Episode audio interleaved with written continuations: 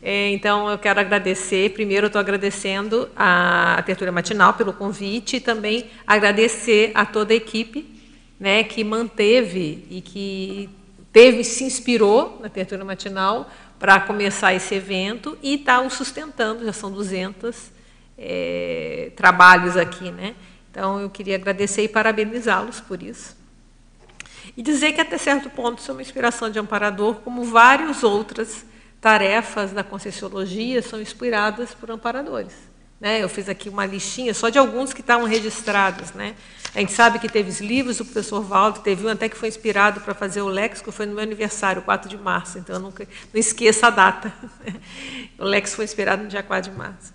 É o reurbanizador, né, que é o líder da reurbanização da Terra, foi também ele que inspirou a expansão da Paracognópolis da Cognópolis. Isso está lá no DAC. É, na Monja também, ela que inspirou o IPC, está lá no, no, Homo Sapiens Pacíficos. E no, é, também no Pacíficos, o professor Valdo fala que foi um serenão que inspirou o concessiograma. E fora outras, né? Então, muito dos nossos trabalhos, empreendimentos, que vão desde CES até é, livros e eventos como esse, né? muitos, a gente não pode dizer que todos, não sei, não tem esse dado, mas que muitos deles a gente pode inferir que tem essa inspiração. Então, o tema acabou caindo bem, é, mas apesar que na minha ideia inicial, quando eu pensei no que, no que falar aqui, eu pensei em relação ao contexto que a gente está vivendo. Né? A gente está vivendo um processo de crise mundial, né? uma situação crítica para todos, a questão da pandemia e as outras crises que vão surgindo em decorrência disso, e que nada melhor do que a gente pensar nos amparadores nessa hora, porque eles estão sobrepairando, eles estão do lado de lá, e eles podem, com isso, nos dar algumas ajudas, orientações né, do que fazer nesses momentos.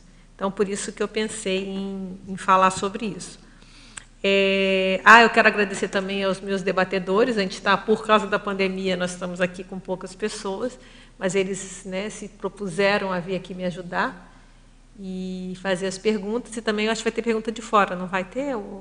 Vai, vai também pelo chat, então também vão ser passadas as perguntas. Então, agradecer a vocês e agradecer a eles por estarem aqui também.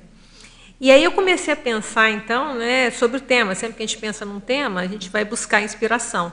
Por isso eu troquei, vocês receberam uma folha, né, vocês podem baixar, que é bem simples, mais ou menos o que a gente vai falar aqui, alguns tópicos, tem a definição de inspiração do professor Walton, tem algumas citações aqui pertinentes ao tema e tem toda essa referência bibliográfica aqui, foi aonde eu fui me embasando para escrevendo o que eu vou, a gente vai bater aqui, comentar aqui. Provavelmente eu não vou falar tudo, né, porque a gente sempre tem mais material do que consegue expor, mas em tese quem quiser saber de inspiração extrafísica, aqui tem uma boa dica para vocês irem aí olhando as páginas e olhando esses, esses, essas obras aqui, tá? E aí, então, quando a gente pensa num tema, a primeira coisa que eu começo, assim, o que, que eu tenho a ver com isso, né? Por que esse tema? E eu comecei a lembrar é, da minha infância. Eu pensei, engraçado, eu, a, essa questão de inspiração sempre foi presente na minha vida, só que eu não dava o nome de inspiração porque eu não sabia. E eu não associava amparador também. Eu, achava, eu chamava de intuição. Então, como a minha mãe era parapsíquica e ela teve já alguns casos de eventos que ela comprovou de pré-cognição, ela tinha pré-cognição. Então, com isso, ela. Então, era muito assim, lá em casa, assim, minha mãe falou não vai, não ia. Entende assim? Era, isso era ótimo para ela, né? Então, era um, um, a gente tinha essa. E, e, eu também sempre trabalhava isso, dava intuição, de, que eu chamava de intuição, de não fazer alguma coisa, eu não fazia. E algumas vezes que eu não ia contra isso dava errado, então eu ia fazendo também a minha experiência meio na tentativa e erro. Só que nesse momento, lá atrás, eu não associava a questão de ter alguma consciência amparadora que poderia estar inspirando. Tá? Mas eu vejo que isso então é uma coisa que já vive meio comigo, assim. Né?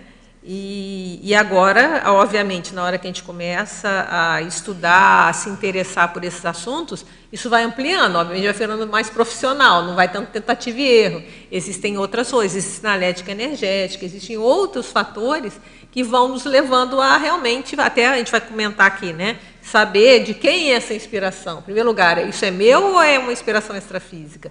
Depois, de quem, quem é essa pessoa que está aqui, né? E, então, isso também é importante. E eu, eu até eu lembrei de uma, tribu, de uma situação que, para mim, é, foi inspiração de amparadores, né? apesar, eu tenho uma hipótese, porque na época não tinha tanta lucidez. Quando eu era mais nova, eu gostava dessas coisas assim de é, mística, né? de tentar entender, parapsíquica, e eu fazia... E eu peguei, comprei um tarô e ficava, só que eu nunca li para ninguém. Isso eu tinha falado, não, não vou mexer com, mas eu ficava brincando, né? Então, eu ficava brincando, aí tinha aquele livrinho, eu ia fazendo a tradução aqui, né? Eu jogava e fazia a tradução. E teve uma vez que eu fiz isso, e eu sentia que eu dei meio que a minha mão estava meio, né? É, veio uma passividade ali, mas não muita, né? Semi, né? Mas minha mão estava ali e começou a acertar as coisas. Só que eram umas perguntas, assim, pensa, para minha cabecinha na época de adolescente, né? Tudo umas perguntas bem simplórias, assim. E me veio, na hora, me veio uma iluminação assim: quem está aqui comigo? Eu falei: tem alguém. Quem está aqui comigo? E eu lembro de pensar assim: bem, pessoa séria não é, porque alguém sério vai estar aqui preocupado com essas bobagens que eu estou fazendo. Nunca mais. Aquilo fechou, desfiz daquilo tudo, chega de brincadeira. Então, hoje, olhando para trás, aquilo para mim foi uma inspiração de amparadores. Tipo assim, o que você quer fazer da vida? Né? Tipo assim, vai ficar brincando aqui? Vai usar seu parapsiquismo para isso? Então, parou. Então, a gente vai puxando pela memória as nossas é, ligações com o tema. Né? Então, uh, então, a inspiração dos amparadores, eu selecionei aqui algumas citações pertinentes que eu acho que vale a pena para a gente também introduzir o tema. Uma delas está lá no DAC, é a história da humanidade quanto aos acertos evolutivos é a história das neoideias ou neoverpons inspiradas às consciências mais lúcidas, os gigantes dos séculos, pelas consciências como lex evoluídas. Então, a gente vai mostrar a importância dessa questão. Depois, outra frase. Pela história humana, por trás de cada consciência sábia viva, há toda uma legião de sábios dessomados, no perpassar dos milênios, seus inspiradores e seus primeiros mega preceptores. Isso é lá no Léxico de Ortopensatas.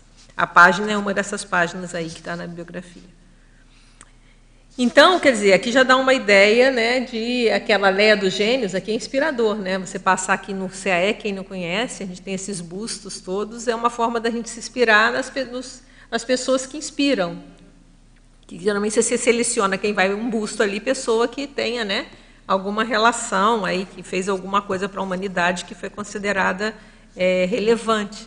Então eles também nos inspiram, né? E eles foram aqui inspirados por outras pessoas. Então, as grandes oportunidades de ajudar, outra frase, em geral, surgem na vida humana sob a inspiração dos amparadores extrafísicos de função, por meio de extrapolacionismos já por si assistenciais. Então, isso é do verbete na enciclopédia do professor Valdo, oportunidade de ajudar. Então, é, é outra situação para a gente pensar das, da importância, da relevância da gente pensar nisso. Né? Então, o objetivo aqui desse debate é a gente trazer esse tema e ah, para a gente começar a valorizar cada vez mais essas inspirações. Né? Porque eu vejo que é importante a gente saber perceber. Então, para mim saber perceber a inspiração, eu vou ter que investir em parapsiquismo. Eu falar, ah, agora eu vou ficar com a inspiração aqui. Não. Eu tenho que investir no meu parapsiquismo para tentar minimizar as distorções, porque toda comunicação é, extra, extra intrafísica, ela tem é natural que possa haver distorções se eu não tá, são dimensões diferentes, né? Tem um capítulo do 200 teáticas que é o dificuldades recíprocas, né? Assim como é difícil, é, para os dois lados é difícil a comunicação. Então, quanto mais a gente investir em bem perceber, né, seria talvez uma palavra interessante ajudaria. Então, depois que eu percebo, eu também tenho que bem interpretar, né? eu tenho que saber interpretar isso. O que, é que eu faço com isso? Né? Entra o discernimento. A hora de falar, a hora de não falar. Tem um binômio na enciclopédia que ele fala o binômio decisivo Inspiração, homem super, que está lá no verbete inspiração. Então, é interessante, né? Você tem inspiração e você vai fazer uma missão, quer dizer, você sabe não, quer dizer, a interpretação que eu faço, né? Você tem inspiração, mas você não vai falar. Então, isso é o discernimento, também você saber interpretar, né? E bem aplicar. Tem até uma técnica que eu não achei, que ele fala técnica da aplicabilidade da inspiração.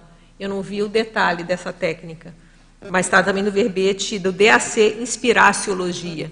Então, você saber aplicar também essa inspiração é uma técnica. Né? Então, pensar, perceber, interpretar e aplicar. E alguns, alguns exemplos de aplicar a gente pode pegar. Ó, tem um polinômio na enciclopédia: inspiração, artigo, palestra, livro. Né? Já tem uma ideia aqui.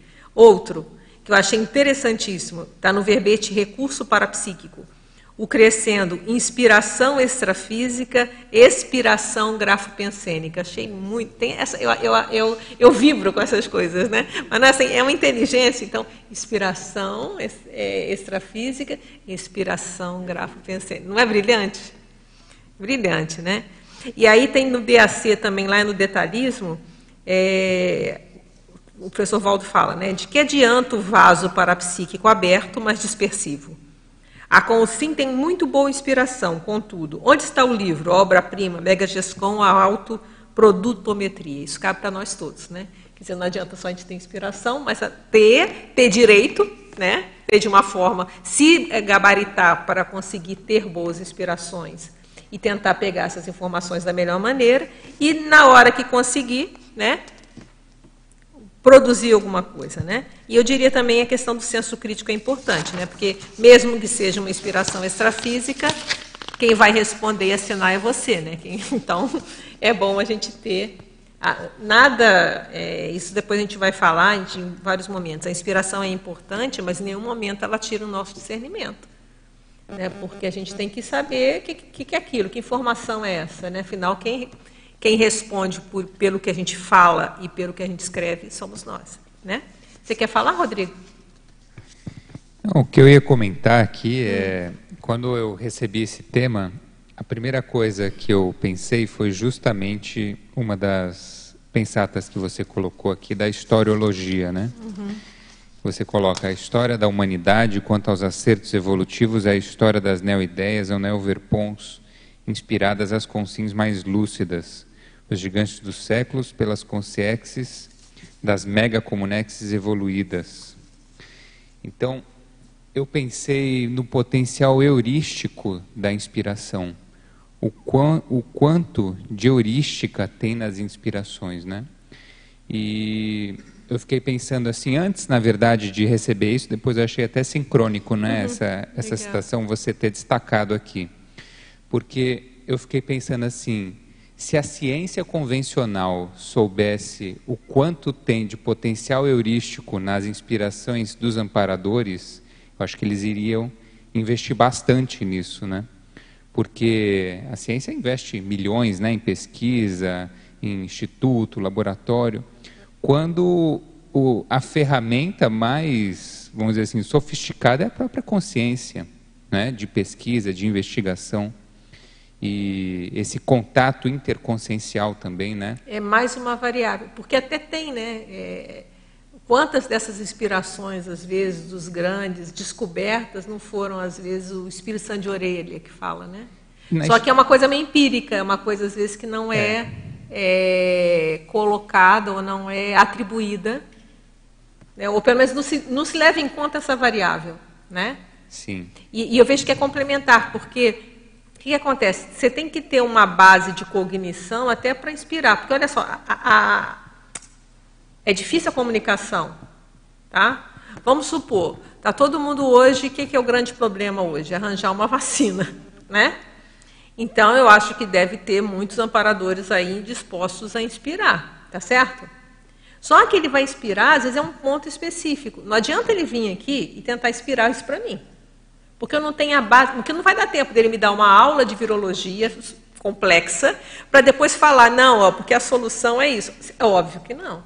Então, você tem que ter um, a, a quantidade de cognição já feita sobre aquele assunto para poder chegar no ponto. Aí vem aquela ideia assim, puf, que é o, o, o, Eureka, o Eureka, né? Uau! Né?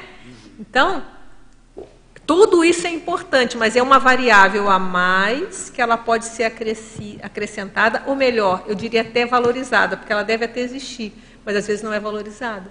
Então, tem relatos, às vezes, por exemplo, cirurgiões, que eles, eles têm, por exemplo, ainda mais que estão em estado alterado, com a vida ali na mão, às vezes vem uma ideia, em vez de fazer esse procedimento, faz um outro e descobre que se ele tivesse feito aquele anterior, poderia ter sido fatal.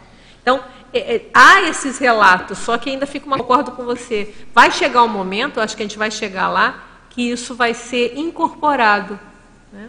Aí eu lembro da Jovilde, que ela quer dar aula de medicina na faculdade de parapsiquina, então quem sabe os, os futuros alunos da Jovilde lá na frente, no outro curso, né, na outra vida, eles vão poder é, já levar em consideração isso, né? Quer dizer, é um a mais, é uma coisa que vai acrescentar a mais e que eu acho que a gente, mas eu acho que já temos, né? Já temos a Jovide e quantos outros médicos aí que já estão levando isso em conta, mas acho que isso vai uma onda, né? Vai aumentando. Você acha então que a interação, o ideal nessa interação é o gênio intrafísico com o gênio extrafísico? É, porque como é que eu vou inspirar?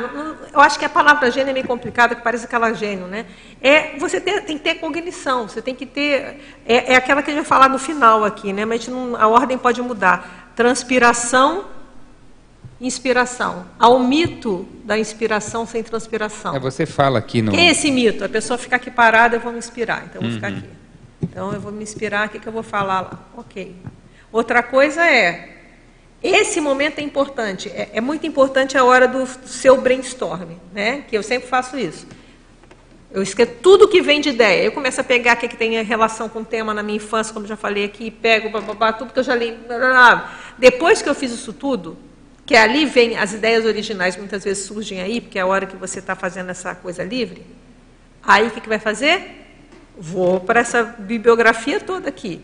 E hoje com Find é antes e depois. Eu sou da época que eu estudava com sociologia olhando o curso remissivo. Índice remissivo, aí volta para cá. Aí olha lá a palavra e volta para cá. E vai e volta para cá.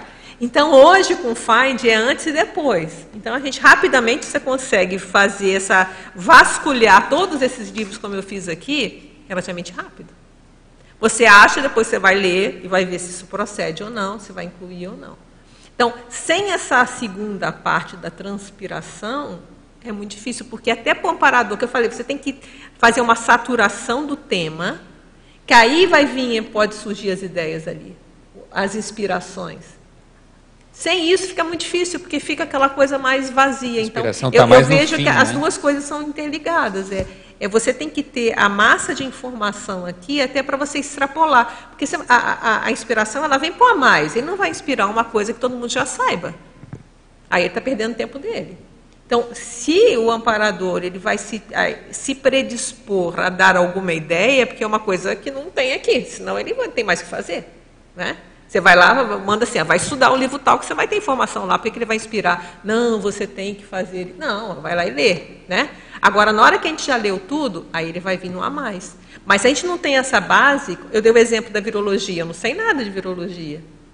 Então, como é que eles vão me dar alguma inspiração nessa área? Como não sei nada de física, eles vão pegar para inspirar alguma coisa de física, alguém que saiba física.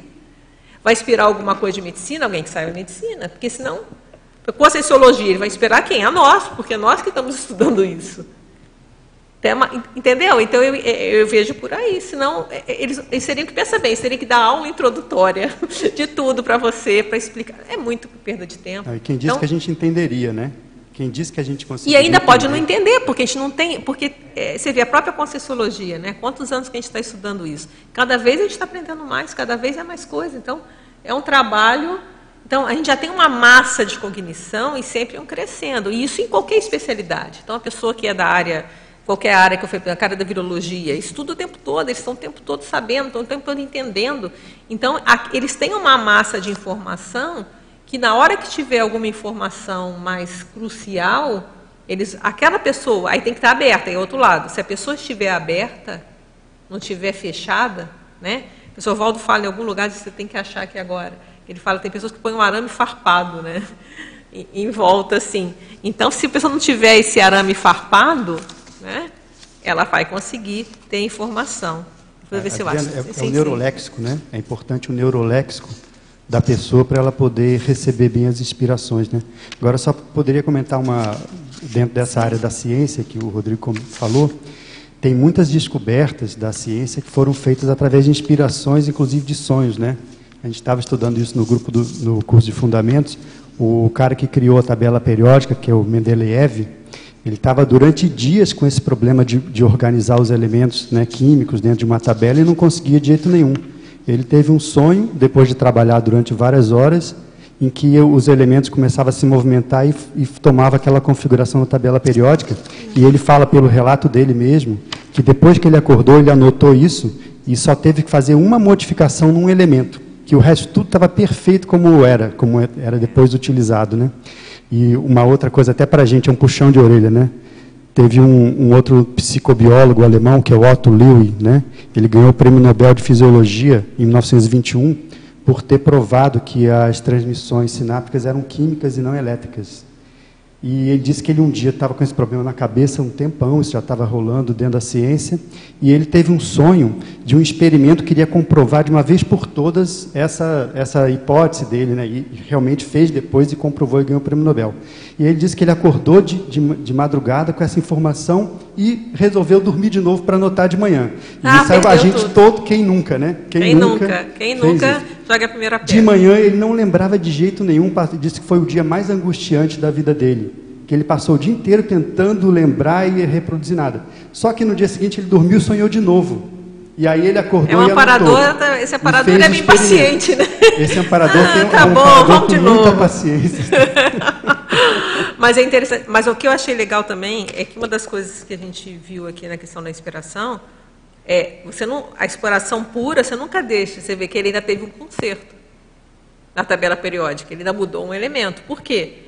Tem a nossa coisa de, às vezes o negócio engripa, não vem. Então a gente tem a inspiração, mas aí no primeiro momento recebe e não faz crítica nenhuma. Segundo momento é a hora da gente fazer avaliação com o nosso discernimento. Você vê, e ele, mas aí tem que ter o conhecimento até para consertar. Vamos pegar uma pessoa que fosse que não sabesse nada, mas também tem que consertar. Por exemplo, como o cara é da química, ele soube consertar. Não, isso aqui está errado, isso aqui vamos consertar isso aqui. Ó. Pronto. Então, é, isso é legal. Ele ainda é, é, é não você não vai assim, ah, então é assim, aí é aquela coisa mística, não, é inspiração, então agora não mexe. Não. Vou mexer, porque às vezes ó, deu uma dificuldade ali, né, de, de, de transmissão. Eu Se a gente tem problema de comunicação aqui, eu falando, olhando para a cara do outro, às vezes dá mal entendido, imagina. É um, é um ruído, né? É Agora, ruído, assim, quando né? a gente fala de inspiração de amparadores, dentro da visão da conscienciologia, é muito mais a abordagem de uma interação equipinha-equipex, né? Do que de, uma, de um channeling, né? Aquela coisa que é está na moda, né? De que você vira só um canal passivo. Né? Não, isso é muito importante. Não é um canal passivo. Então é isso é. A gente não é um canal passivo. A gente tem que ter a nossa parte para você, porque aí entra o discernimento e aí te cresce também. Porque o canal passivo não cresce nada. Vamos supor um canal passivo, fica mediunizado aqui, passa a informação toda, tal. A pessoa aprendeu alguma coisa, nada. Agora, na hora que a gente vai, a gente usa o nosso senso crítico. É um trabalho de equipe. Por exemplo, uma das coisas que tem muito amparo de função é quando a gente está escrevendo, né? A escrita conscienciológica. Por quê? Porque isso vai ficar. Isso é um trabalho que vai perdurar. Então, isso também tem muito. E quando você está naquela na, na, escrita, você está tão junto com o amparador, você não sabe o que é seu, o que é dele. Então, é muito difícil identificar a inspiração. Você escreve.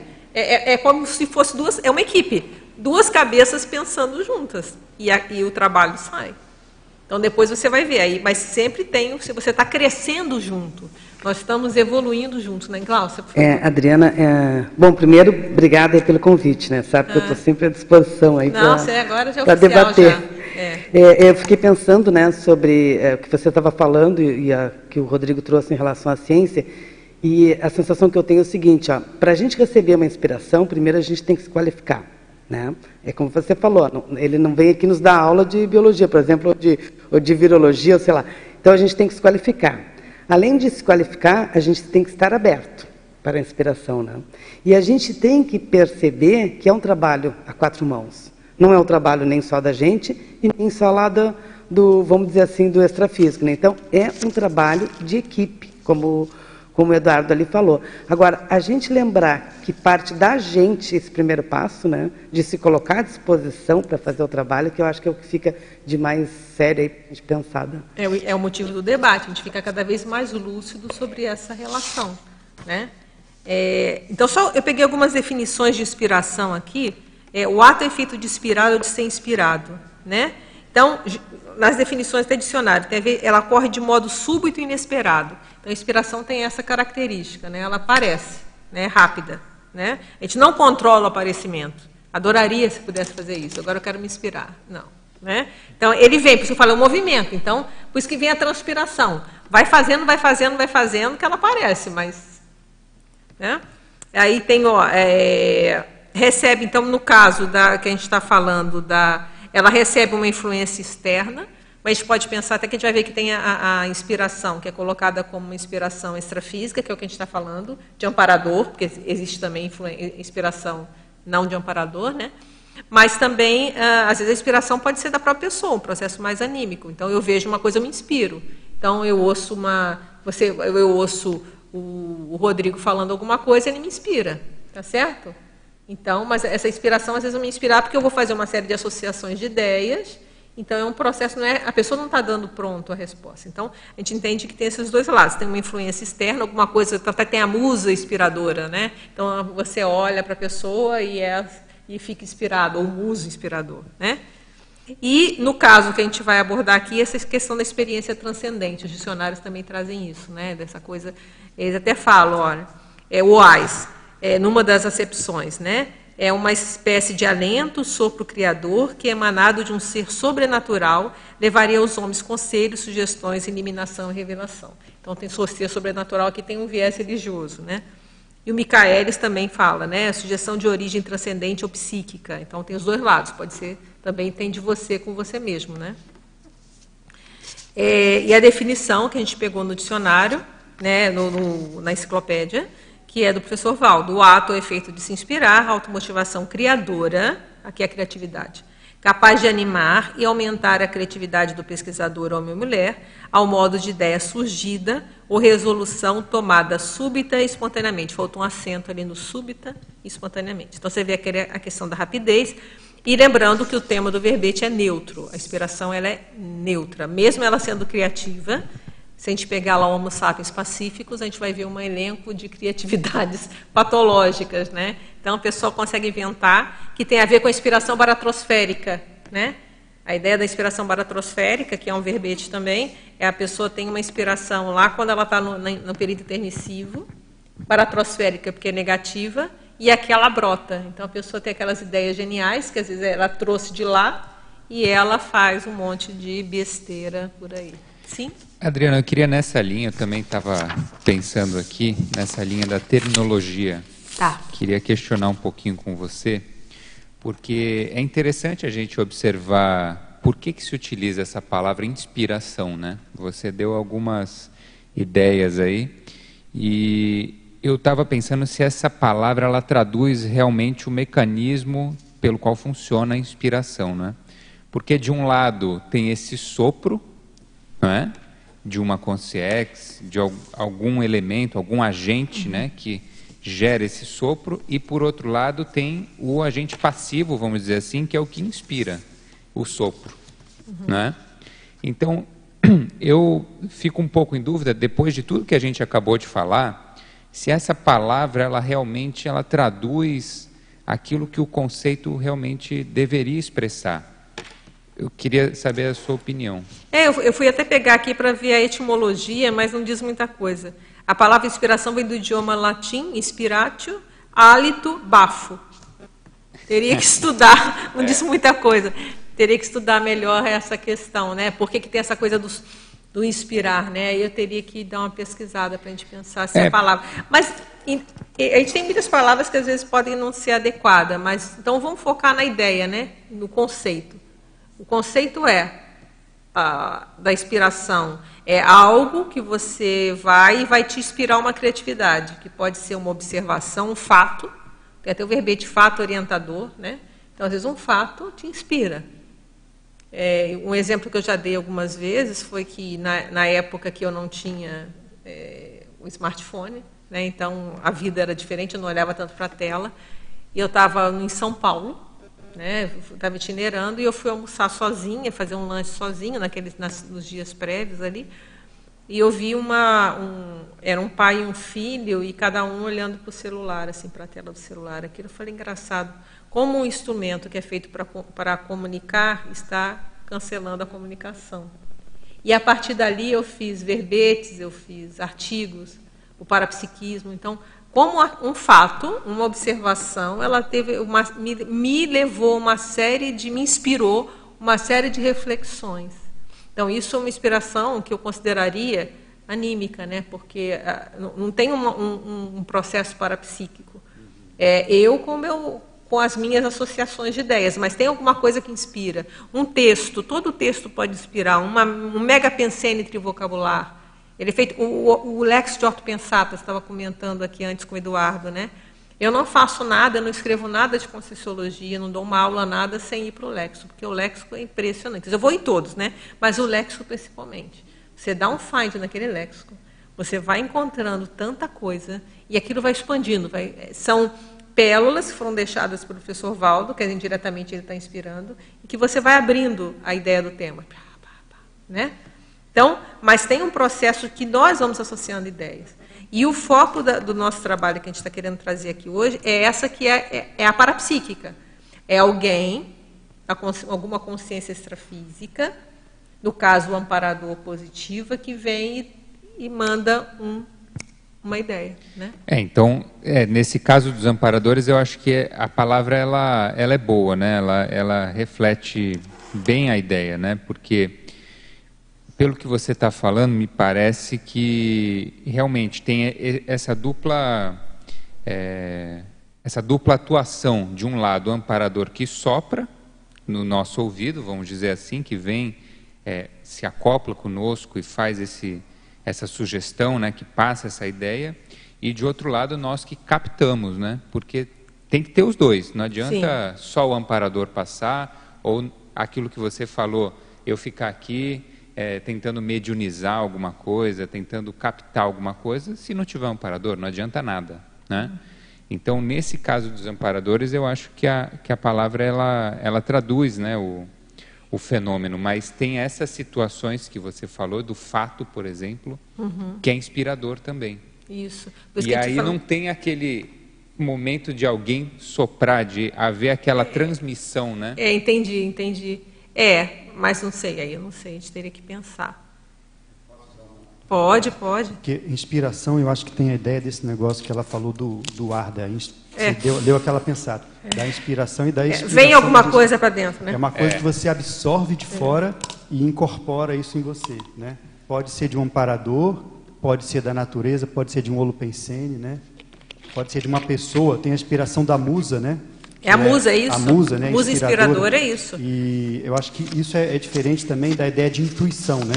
A intuição pode ser uma percepção que vem de você mesmo. É diferente, né? é diferente. Não é necessariamente de fora. Isso. É que eu falei que quando eu era mais jovem eu, eu confundia, achava que tudo era intuição, né? E não necessariamente. É, então, a inspiração vem. Então, a gente tem até aqui algumas fontes de inspiração, né? Uma inspiração, ela pode vir. Quer ver? Deixa eu achar aqui onde está onde é colocado, pode ser um fato, está lá na última folha. Pode ser um fato, tem um fato inspirador, né? Pode ser é, consciências, tem até o verbete fonte, né? Tem a musa científica, tem o animador consciencial. São pessoas que te inspiram, né? Ela te inspira. Um professor, ele te inspira. É... Às vezes pode ser ideias, uma ideia inspira. Né? Como a gente já falou aqui, é, um mega pensante vocabulário, um provérbio, um livro. Um provérbio tem até um, no, no Pacífico, se fala assim, os amparadores usam provérbios para inspirar nas consciências ideias pacifistas sadias. Adriana, você falou uma palavra que eu acho interessante, eu estou pensando aqui, que é o animismo, né? É, essa inspiração anímica, vamos dizer assim. É, eu não sei se a palavra é a mais adequada. É, o que eu quis dizer é o seguinte: aquela que você é, não tem um, um, um, um, um parapsíquico que tá, não está vindo de fora, não é uma outra consciência que está te passando. Você chegar nisso, mas a inspiração houve, vem alguma coisa de fora. Então, essa palavra é eu que coloquei. Então, isso pode realmente a gente pode questionar se a melhor palavra seria anímica, entende? Mas o que eu quis dizer, o que, o que eu quis separar era isso, era inspiração. Que tem um, um componente externo que te dá a resposta, ou você vê alguma coisa e aquilo te traz uma série de. É a musa, né? Que tem lá Garota de Ipanema e outros, né? Eles olhavam lá, que ela achava linda aquela mulher, inspirava e fazia lindas canções. Na arte tem muito isso, né? Então, quer dizer, não é a pessoa, ela não foi ela que deu a ideia, ela gerou a ideia. E também se fala de inspiração nesse sentido. Então, eu quis dizer que tem, teria essas duas acepções da inspiração, né? De vir, uma coisa que é você a partir de alguma coisa que você pegou, e outra que você pegou também, mas vem alguma ideia. Então, eu quis separar. Agora, essa ideia foi eu que coloquei, então pode ser, a gente pode mudar essa nomenclatura sem problemas. Mas pega a ideia, a ideia é essa. Tem, teria esses dois momentos, né? É, tem até, tem até um, um outro que acho que tem a ver com isso que você está falando, que tem estados de espírito inspiradores também. Né? É, eu estou pensando no, do ponto de vista artístico, né?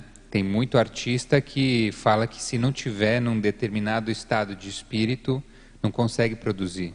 Isso na poesia era muito comum, né? Aquela pessoa. É, eu acho que a gente pensar no, no transe, né? De, de, na verdade, no transe seria a palavra, estado alterado de consciência. Uhum. Se a gente considerar na escrita, há um estado alterado de consciência. Eu acho que para a escrita conscienciológica também tem um é, estado de espírito adequado. Eu acho adequado. que toda teria, né? Mas é. É, toda teria, mas assim, na nossa a gente está mais lustro para isso, né? Que a gente leva um estado alterado e aí entra a questão do discernimento, porque a gente fica mais aberto, vem tudo. Vem todo tipo de informação. Tem inspiração da baratrosfera também. Tem, é a gente já falou da inspiração baratrosférica, né? Então, por exemplo, aqui a gente pegou inspiração. Consciências inspiradoras, né, que é aquele outro item. Tem inspiração de amparador, que a gente, que a gente vai estar falando aqui, que é a inspiração chamada do bem. Né?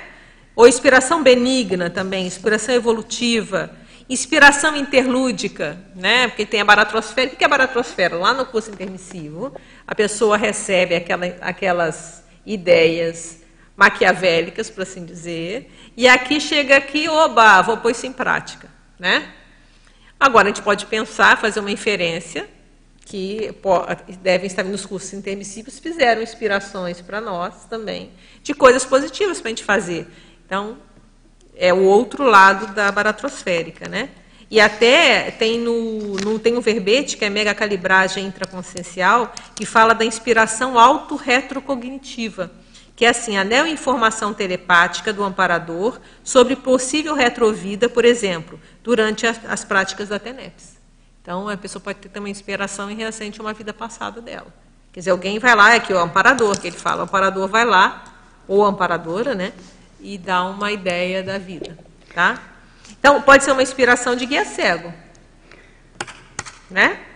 Então, aqui ele, ele coloca também, aqui em, em, no Homo sapiens reurbanizado, se ele coloca isso. Então, às vezes, o guia cego, qual é a questão do guia cego? Ele está querendo ajudar, mas ele está defendendo alguma coisa. Ele te ajuda, mas se prejudica a outra pessoa, está tudo bem. Então, é uma pessoa que quer te ajudar, mas também daqui a pouco, se você fizer alguma coisa que ela não gostou, ela te prejudica. O guia cego é isso. O que guia cego? Porque ele, tá, ele não sabe para onde ele vai. Ele está guiando, mas ele não tem a noção de, de onde ele vai. Adriana, sobre isso Sim, mesmo, pode, vamos embora. Uma pergunta da Valesca exatamente sobre isso. Fala. Como diferenciar a inspiração do amparador, do guia cego e do assediador? Tá, então eu vou falar do, do, do assediador e vamos lá, tá? A inspiração do assediador, a inspiração do mal, a inspiração maligna, né, que tem, ó, inspiração assediadora, também esse termo foi usado lá num verbete corrente baratrosférica. É, é, tem a ver com autorregressismo, né? Tem até um inspirador mafioso de função. A gente sempre fala do amparador. Tem aqui, foi usado no verbete baratrosfera. E tem os guetos de inspiração baratrosférica, que é aquilo que você falou, né? tem aquele ambiente propício à inspiração. Por exemplo, aqui, os laboratórios conscienciológicos.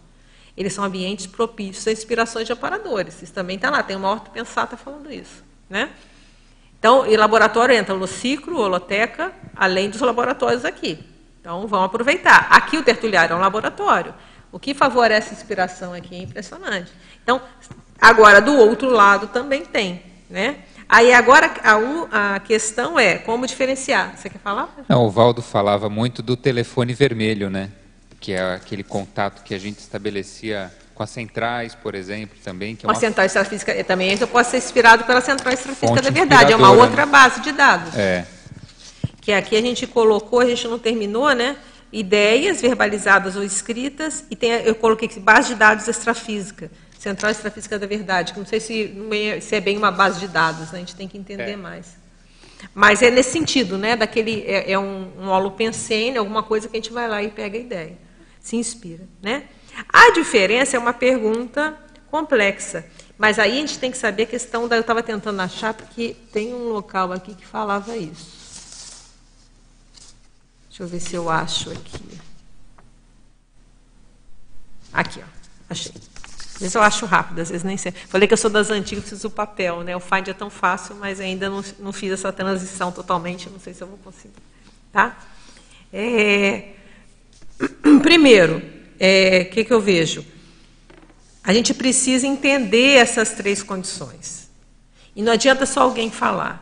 Então é muito importante que a gente estude, para a gente criar estude sobre amparador, guia cego e assediador. Já tem muito texto escrito sobre isso. Por quê? Para a gente formar dentro da cabeça da gente um perfil do que, que é um amparador, do que, que é um guia cego e do que é um assediador. É aquilo que eu falei, a gente tem que ter a base de dados, certo? Porque senão não adianta, ah, porque eu posso fazer aqui, eu vou falar, em, como eu falei aqui em, em algumas palavras, a diferença de um amparador, um guia cego e assediador, certo? Só que existe muito mais nuances que isso. Então, eu vejo importante entender essas diferenças sutis. Né? Assediador é até mais fácil. Agora, o guia cego para o amparador, essas sutilezas das, da cosmoética, de uma série de fatores que ajudam a diferenciar. Então, vejo que esse é o primeiro passo. Segundo, a inspiração, ela vai vir, aí entra outro lado, nosso parapsiquismo. Então a gente tem uma inspiração e tem, faz leitura energética da situação, a sinalética é fundamental, né, para a gente ver. Apesar que eu falei, quando a gente está fazendo, escrevendo, a gente está tão ah, junto ali com o amparador, que às vezes a sinalética não é tão fácil de perceber, porque você já está ali mesclado, né, junto, né? E o banho energético, um exemplo, tá? Então, tem aqui no verbete inspiração baratrosférica, eu acho que tem um, uma situação interessante, que fala assim: a inspiração é relevante, mas o autodiscernimento intelectual ou a transpiração na pesquisa é o melhor posicionamento para predominar em todos os desempenhos das investigações, está vendo? Então a gente tem a transpiração, porque se a gente tem ideia daquele conhecimento, a gente vai poder pegar aquela informação e até ter uma visão crítica dela e saber de onde vem, tá? A inspiração ideal e mais confiável é a ajuda de função do amparador extrafísico, para quem sabe dispor da própria sinalética energética parapsíquica. Já tem uma dica aqui. Então, para selecionar, a sinalética é um ponto, tá? Mas eu vou ter uma outra dica também que pode ajudar. Você teve uma ideia? No primeiro momento, teve a nota, sem crítica, né? Porque senão a gente às vezes tem aquela ideia fantástica, a gente vai lá e vai nosso senso crítico, porque a gente não entendeu o tamanho da ideia e já joga fora. Não, pega a nota. Agora tem todo o nosso trabalho depois de fazer essa análise e ver que aquilo ali procede ou não. Então, um, uma situação que eu acho interessante é o famoso ACPIP. Não sei se vocês lembram do ACPIP, é um verbete, a CEPIP é um, aquele tiragosto, né? É um verbete do professor Valdo, porque ele faz sete perguntas. Ele fala o seguinte, olha, são sete perguntas indispensáveis a serem aplicadas nessa ordem acróstica a qualquer esforço o tempo todo. Eu acho que isso aqui pode ser utilizado na questão da inspiração. Tipo, A, é autodiscernível? É cosmoético? É evolutivo? É prioritário? É interassistencial? É proaxiológico? É exemplarista? É a melhor escolha, a melhor ação, a melhor solução para todos? Então, depois que veio a ideia, aí entra o nosso, aí entra a gente. E a gente vai fazer essa análise. Então, se por acaso for uma coisa sectária, esquece, não é de amparador. Se for uma coisa que vai prejudicar alguém, esquece, não é de amparador. Vai ajudar só a mim? Esquece. Então, essa, é, lembra, contexto melhor para todos. Então, entra o nosso discernimento para a gente separar uma coisa da outra. Tá? E aí, até se a inspiração sugere ação, isso aqui sou eu que estou falando, tá? Se a inspiração sugere, sugere uma ação ou realização pautada nas necessidades evolutivas mais preeminentes para a consciência lúcida na atualidade terrestre, isso, é uma, isso aqui é, eu peguei da frase enfática do ACPIP, né? O ACPIP fala assim, é, por meio da palavra ACPIP, permite consubstanciar o teste das necessidades evolutivas mais prementes para a consim. Então, a necessidade mais evolutiva premente para a consim é o ACPIP. Discernimento, cosmoética, evolução, prioridade, interassistência, proex e exemplo. Tá? Tá ali. Então, a minha, a minha relação com isso. Então, se a inspiração sugere alguma coisa que cabe aqui dentro, poderia ser considerado de amparador, seja amparador intra-extrafísico. Então, aqui fica uma outra dica, então, além das que eu falei antes, a gente tem que trabalhar energia para saber fazer leitura e tal, entra o nosso mental soma aqui para fazer essa avaliação. Então, eu acho que assim a gente consegue começar a ter uma ideia do que que funciona. Tá? Eu trouxe alguns exemplos aqui também. Eu, não, eu acho que vale a pena falar um pouco da, da inspiração antes de passar. Olha só. Eu falei anímica para psíquica, como eu falei, esse nome aqui pode achar o melhor, tá? É, eu, vocês entenderam a ideia, tá? Ok. Ela pode ser de origem intrafísica ou extrafísica, né? Então, às vezes eu posso inspiração. No extrafísico tem muita questão de inspiração também. Tem relatos lá no Projeciologia e no Projeções da Consciência, melhor. Que a pessoa vai, sai do corpo, aí você tem inspiração de ir para ali, ou ir para ali, ou fazer alguma coisa, tá? Próprio ou alheia, isso é interessante também, né? Às vezes a inspiração é para mim, para uma coisa minha. Então, por exemplo, tem a questão de da pessoa, ela às vezes ela tem uma, é, ela vai ela se inspirou, tá? Às vezes é uma inspiração alheia. Outra pessoa inspira, faz inspiração. Então a pessoa te inspira e fala assim, é, e te dá uma dica. Um exemplo disso que eu sempre falo, a questão do meu livro, né? Que a Ana Luísa me deu uma, ela se foi dela ou se foi de outra, de Conciex, eu não sei. Mas que ela deu, foi uma palavra, ela me deu uma dica de como eu ia fazer o livro que eu estava eu estava travada, eu não sabia como é que eu escrever sobre censo, e eu não saía, eu estava em loop. Como é que eu vou fazer um dicionário? Eu vou fazer mil censos, não sei o que, que eu vou fazer. Em loop, em loop, ó, já parador não conseguia, ela vem e fala assim, ó, faz cinco. Ah, então tá, faço onze. Quer dizer, então, quer dizer, uma coisa simples foi uma inspiração da pessoa, da, no caso da Ana Luísa, e quantas outras pessoas já fizeram isso para mim, e eu tento fazer para as pessoas quando, eu, quando vem uma inspiração, vem e a gente troca, quando a gente fala assim, oh, por que você não escreve sobre isso? Por que você não faz isso? Então a gente está. Que pode ser uma inspiração só minha, mas ou uma inspiração. Às vezes, muitas vezes a pessoa está defendendo verbete aqui, fala, caramba, olha, pode fazer esse outro, esse outro, esse outro. E às vezes eu falo, ou aqui eu falo depois, quando acaba. Pode ser só minha, não, pessoa não, não somente, ah, veio um amparador. Não, sou eu mesmo, estou minha, minha cabeça. E eu falo, olha, me deu essa ideia, você analisa, vê se isso procede, se não procede. Né? E aí, essa intenção da própria lei, eu achei uma, um, no léxico uma frase muito interessante. Que, ó, eu não, eu, não, eu, não tinha, eu não lembrava de ter lido isso. Olha que eu li, né, porque eu fiz a revisão, mas o saldo da ficha evolutiva pessoal não é enriquecido apenas pelas obras realizadas da consciência, mas também pelas boas obras que inspira nas outras consciências. É o exemplo. Não é legal isso aqui? Essa frase também me chamou a atenção. Então, a inspiração, como a gente já falou, então, pode intrafísico, pode ser própria, você que teve, o outro que teve. Aí vem a ideia, o ideal que a gente inspire outras pessoas. Pessoal ou profissional. Às vezes é uma coisa muito pessoal sua. Tem uns exemplos aqui que a gente viu, é, que tem aqui, ó, quando a consciência lúcida ressonante tem muita ascendência evolutiva sobre os futuros pais, inspira a escolha do próprio nome. Né? Então, é, e aí falou que é um caso raro, né? Mas é, é possível a pessoa inspirar. Então, é uma coisa muito, eu considero pessoal, né? Muito é para sua proex, aquele nome deve ser uma chave que vai, às vezes até pode ser uma chave para outras pessoas e tal, né? E tem aquela profissional que é o famoso amparador de função, né? Pode ser primário ou superior, então uma coisa bem simples, às vezes é uma solução rápida.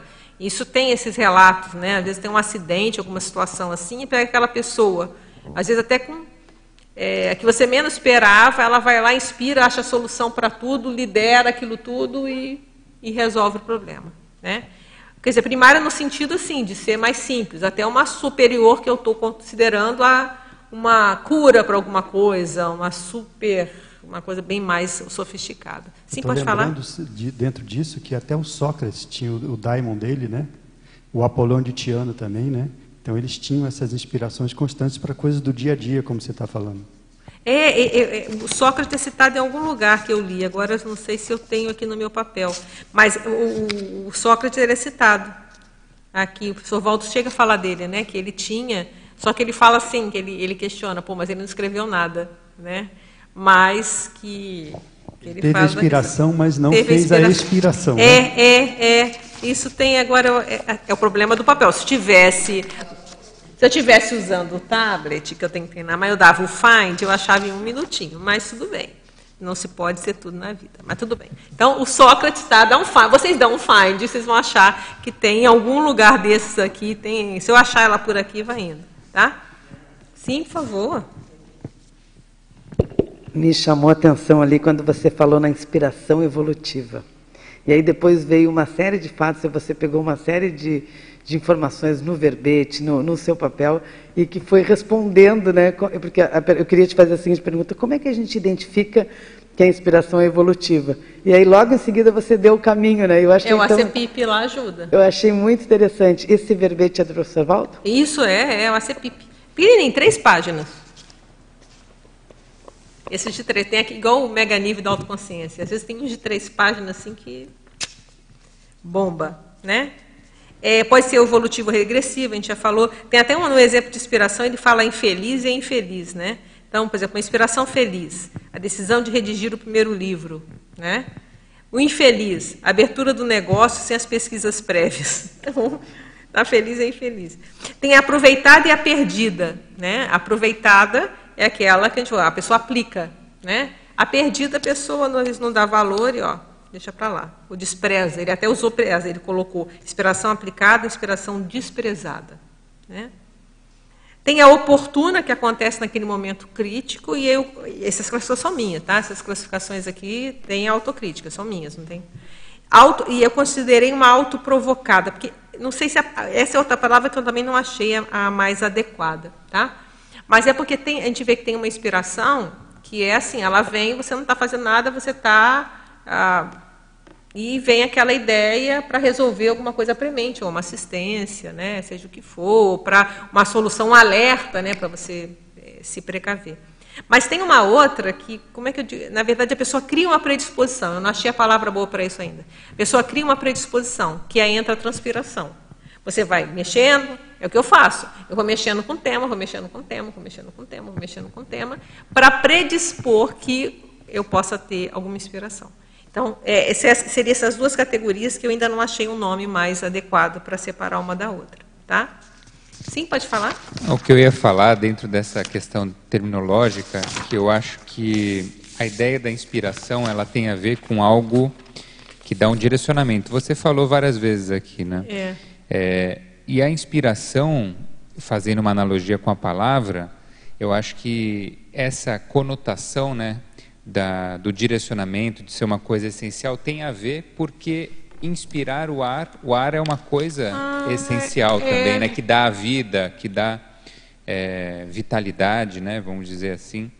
Eu acho que pode ter, a gente é. poderia dar um é interessante, pensar gostei. nisso, né? Que gostei. não é uma mera captação de ideias, é uma coisa que é uma coisa que é verdade. Ela vem, mas ela é meio vital, né? É, é uma é coisa que vai ser determinante, né? Como o ar da vida, né? Determinante para. E até, né, Rodrigo, pegando essa linha, é, ao, ao, inspirar, a gente busca o equilíbrio, né? Porque a gente inspira para né? Também. Para acalmar, é. para centrar, para uma série de coisas. Contar até 10, né? Às vezes para pensar melhor. É, é né? é importante. Então, eu acho que é, conclusão que eu chego que tem essa diferença, né? Tem essa essa questão que você falou várias vezes, né? Eu estava aqui pensando. Legal, boa, gostei. Que é o direcionamento, né? É, é um direcionamento bom. importante, né? Muito bom. É, eu tinha pegado uns exemplos aqui de inspiração, mas eu acho que a gente estão todos aí no, no, os capítulos do Projeções da Consciência, mas tem uma que eu achei interessante de como que os amparadores fazem, pelo menos aqui, nesse caso, né, não sei se todos fazem assim. É no Jornada Instrutiva, no Projeções da Consciência, lembrando, todos esses livros estão para baixar, depois eu falo, Find é uma vida muito boa, então façam isso, né? E outros livros, né? A Editares aumentou agora o volume de livros que tem para baixar PDF gratuito, está muito bom. É, então ele estava falando o seguinte, estava falando de uma inspiração e, e fala assim, duas, as duas consciex instantes estabeleceram uma espécie de círculo de defesa energética em torno deles, né, das, do, dos operários, que era um caso lá, chegando, chegando mesmo a inspirar a um dos, dos, dos, dos operários, talvez o encarregado da, da equipe, apondo-lhe a mão no alto da cabeça até o frontochakra e transmitindo-lhe ideias. Então, achei interessante né, essa questão do modo, nesse caso aqui. Eu acho que talvez existam outras formas, mas nesse caso ali foi meio, não é bem um arco voltaico, né, mas foi no frontochakra. Então, achei interessante. Né? Então, ele fala como é que no extrafísico tem vários exemplos, né, no caso de um garoto também, no capítulo Automatismo Mental, um garoto que tinha menos de cinco anos e que ele vai lá e faz uma inspiração telepática para a mudança de lugar, né, do menino lá mudar do lugar que ele estava. E ele estava invisível para ele. Então, tem alguns exemplos aqui. É... E ele até fala: ó, a fábrica de 20 anos e o estabelecimento bem consolidado não nasceram de um dia para o outro, nem surgiram sem o conhecimento ou inspiração das esferas mais altas. Na raiz de todas as grandes árvores do progresso humano corre a seiva da abnegação silenciosa e anônima, da dimensão extrafísica. Então, isso ele mostra também, isso é no capítulo Assistência Inspiracional, o nome já está dizendo. Né? Projeções da consciência. Né? E, e aí vai, ele fala também, do, do, a gente vai falar depois do horário, né? a questão do trabalho antilucano, como favorece a questão da inspiração. Eu coloquei isso como holopensene, né? Eu vejo que a madrugada você ninguém te evoca, né? Todo mundo te esqueceu. Você fica ali na boa. Então, e, e todo todo mundo mais quieto, né? Toda aquela energia, eu acho que fica menos, né? Então favorece bastante. E assim vai. Então tem alguns exemplos aqui. Tem a questão do Zéfiro também, ele falando que o Zéfiro, que tem a ver com a colheita intermissiva, né? Então, ó, quem tinha facilidade de escrever e queria mais inspiração para a técnica, o Zéfiro entrou para auxiliar. Então, estamos aqui, né? Não, e o, o, Estamos Zéfiro... de boa aqui, né? ó. Adriano, o Valdo sempre comentava o Zéfiro que a especialidade dele era essa intercomunicação interdimensional, né? Exatamente. E que o Zéfiro tem a ver com essa coisa do sopro inspirador. E é o né? sopro, ah, perfeito. É verdade, é verdade, é verdade. E aí ele até fala uma coisa engraçada, né? Isso é lá no DAC Multiexistenciologia. Desde que me fizeram Zéfiro extrafisicamente, a minha ficha apresentava-se um pouco mais limpa. A gente que escreveu o livro inspirado pela Consciex Zéfiro, e não foi pedido os créditos por isso. e tem um orto pensado também que é interessante, que fala da gratidão, né? que fala quem que fala que escrever é um ofício solitário está cometendo uma grande ingratidão com os amparadores. Né? Se é uma escrita positiva. Né? Então, lembrando, a inspiração é neutra, né? tem as inspirações aí baratrosféricas, a gente tem que saber quem está nos inspirando. Sim? Adriana, eu vi, assisti uma tertúlia do professor Valdo, uma das antigas aí, que alguém perguntou para ele como é que ele escrevia tanto, né? Aí ele disse, mas eu escrevo com os meus parceiros, não estou escrevendo sozinho, né? Ele disse que nada do que ele escreveu foi sozinho, teve muita participação dele, mas ele, ele deu crédito aos amparadores, né? Em todas as suas obras. E o que ele dá de exemplo é isso, porque isso eu vi de perto, nós vimos de perto, né? Ele lia o tempo todo, ele estudava o tempo todo. Ele, é, por exemplo, os trabalhos que ele fazia, ele tinha equipes. Eu era da parte que ia procurar lá a questão na internet. Ele via tudo, então ele, ele fazia essa saturação. Ele tinha aquela ideia dele, que, que é como, é, como eu entendo, né? o self. Ele vai e escreve mas depois ele vai buscando outras coisas para ver se complementa ou não. Nos livros, na internet. Né? Então, você, é importante a ideia original, que até coloca aqui em algum lugar, e eu concordo, que fala que. Deixa eu ver, eu estar, é que eu selecionei as coisas aqui. Que uma das coisas é, mais importantes é aquela ideia que surge só suba. Né? A inspiração que vem não porque você está lendo alguma coisa, vem de você. Que são as ideias mais originais. Né? Então, por isso esse primeiro momento é importante. E eu fiz isso para escrever isso. Primeiro eu fui e fiz meu brainstorm, só que eu não mexi, deixei lá. Depois eu fiz toda essa lista. Aí depois eu pegava o meu papel e ia pondo aqui. Entendeu? E ia encaixando. Então, você fazer esse trabalho conjunto, eu acho que é bem legal. Né? Aí, vamos lá, inspiração parapsíquica. Agora, os, é um fenômeno parapsíquico, como a gente já falou, né? Óbvio, uma comunicação, tem a consciência receptiva e a consciência emissora, né? E aí, exige essa captação de mensagem. Né? Essa captação de mensagem ela pode ser nula. A pessoa não captou nada, passou batida, né? e pô, coitado do amparador lá de função. Né? Tá lá, coitado, tentando passar aquela informação ali, mas não está indo. Lembrando que você só tem amparador de função se você tem alguma tarefa de ajudar os outros. Mas existem funções é, que lidam com muitas pessoas que existem consciências interessadas a inspirar. Pensa, presidentes da República e grandes, até, até sei lá, empresas, não sei, pessoas que lidam com muita gente, né? Vai ter gente com interesse de inspirar, porque aquilo vai ter uh, um, um, processo, né? Um grande pesquisador, cientistas, né? A gente interessada nisso. Agora, cabe a nós estar tá aberto para essas é, captações. Né? Então, muitas vezes passa despercebido. Né?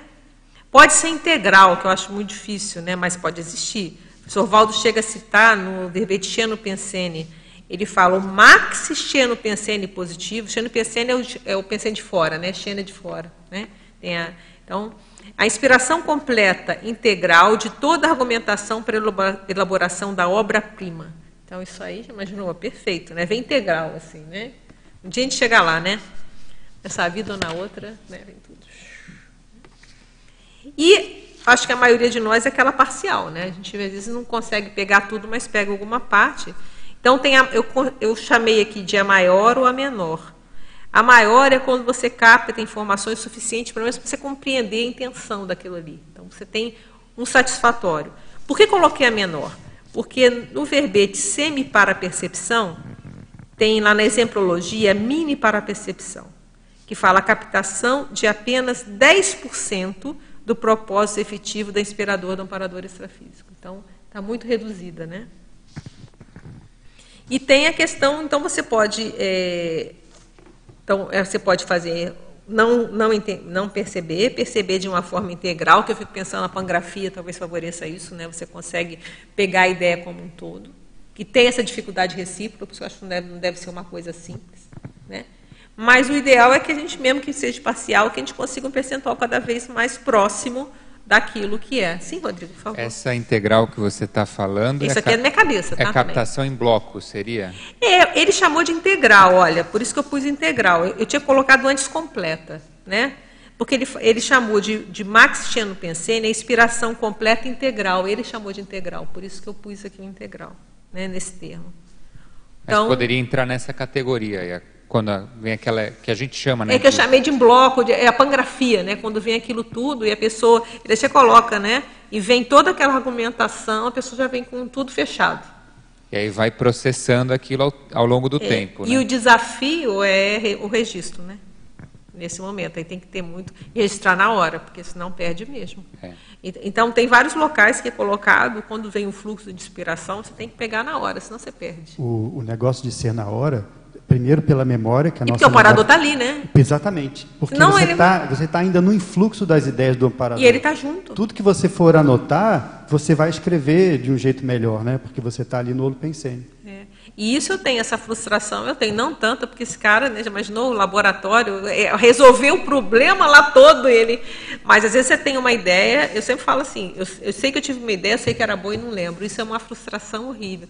Ou então, mais frustração ainda, é quando registra e você olha para aquilo, mas que bobagem. Quer dizer, o registro a gente não conseguiu pôr.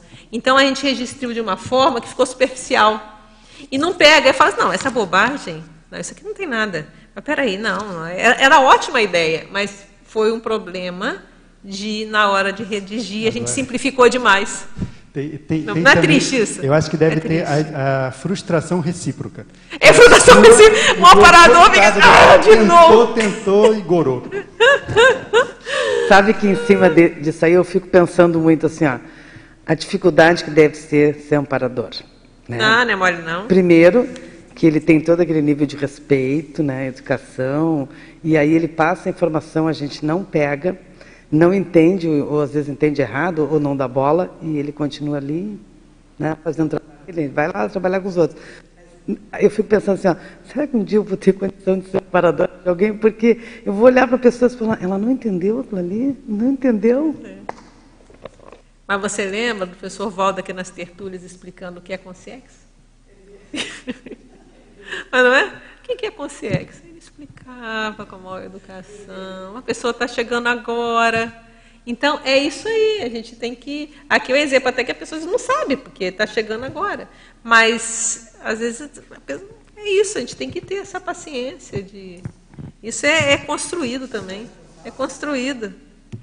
Sobre a paciência, não é para quem não sabe, é para quem já sabe. Sim, mas às vezes já você sabe fala, mas não... olha, quantas vezes, aí vamos fazer autocrítica, eu faço a minha autocrítica.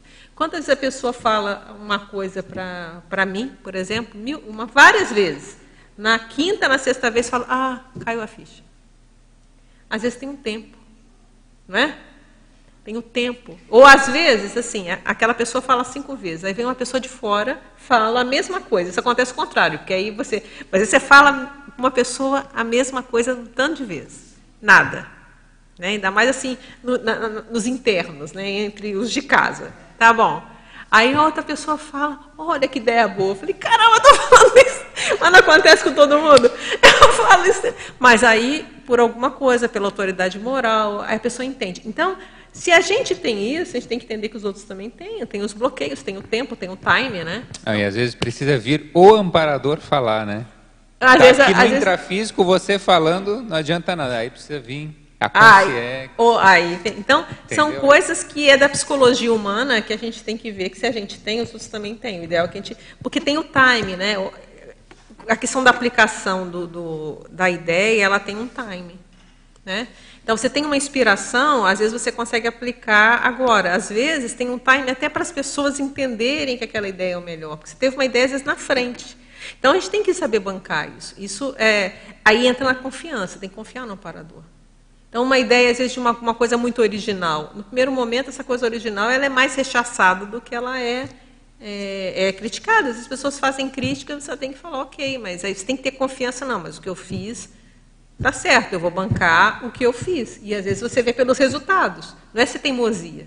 Né? Obviamente as críticas são importantes para você fazer. Você vai ter usar o seu discernimento né, para ver o que procede ou não, o que procede você faz, o que não procede você não faz. Mas essa confiança que eu acho que tem muito a ver, no caso da, da autoconfiança, que eu chamei de autoconfiança intelectual, né, eu escrevi um verbete sobre isso. Para mim é muito importante a gente desenvolver e fortalecer a nossa autoconfiança intelectual. O que é autoconfiança intelectual? Ela não está presa a conhecimento, ela está presa à nossa capacidade intelectiva. Então, quanto mais eu confio na minha capacidade intelectiva de pegar as informações e processá-las, eu consigo ser mais aberto. O que é a pessoa que não tem confiança intelectual? Ela, ela vai ser domigmática, porque ela, uma ideia que é contrária àquilo que ela acredita, ela vai achar que vai destruir, destrói o mundo dela. Se a confiança, em vez de, de estar na cognição, tiver na capacidade de você vem o que vem. Então, vem o que vem de inspiração. Mesmo que ela seja contra tudo que eu, do que eu estou pensando agora, mas eu sei que não, eu, vou, eu posso aceitar, porque eu sei que a minha cabeça vai conseguir olhar isso e criticamente ver o, o percentual disso que tenha de verdade, o que percentual que não tenha, e posso chegar à conclusão, ah, realmente, eu estava pensando tudo errado. Mas eu, eu vejo que a chave nisso também, na questão da inspiração, é essa confiança. Porque senão a pessoa não vai ouvir. Aí não ouve. O que fala, se ela está priorista, ela não vai ouvir.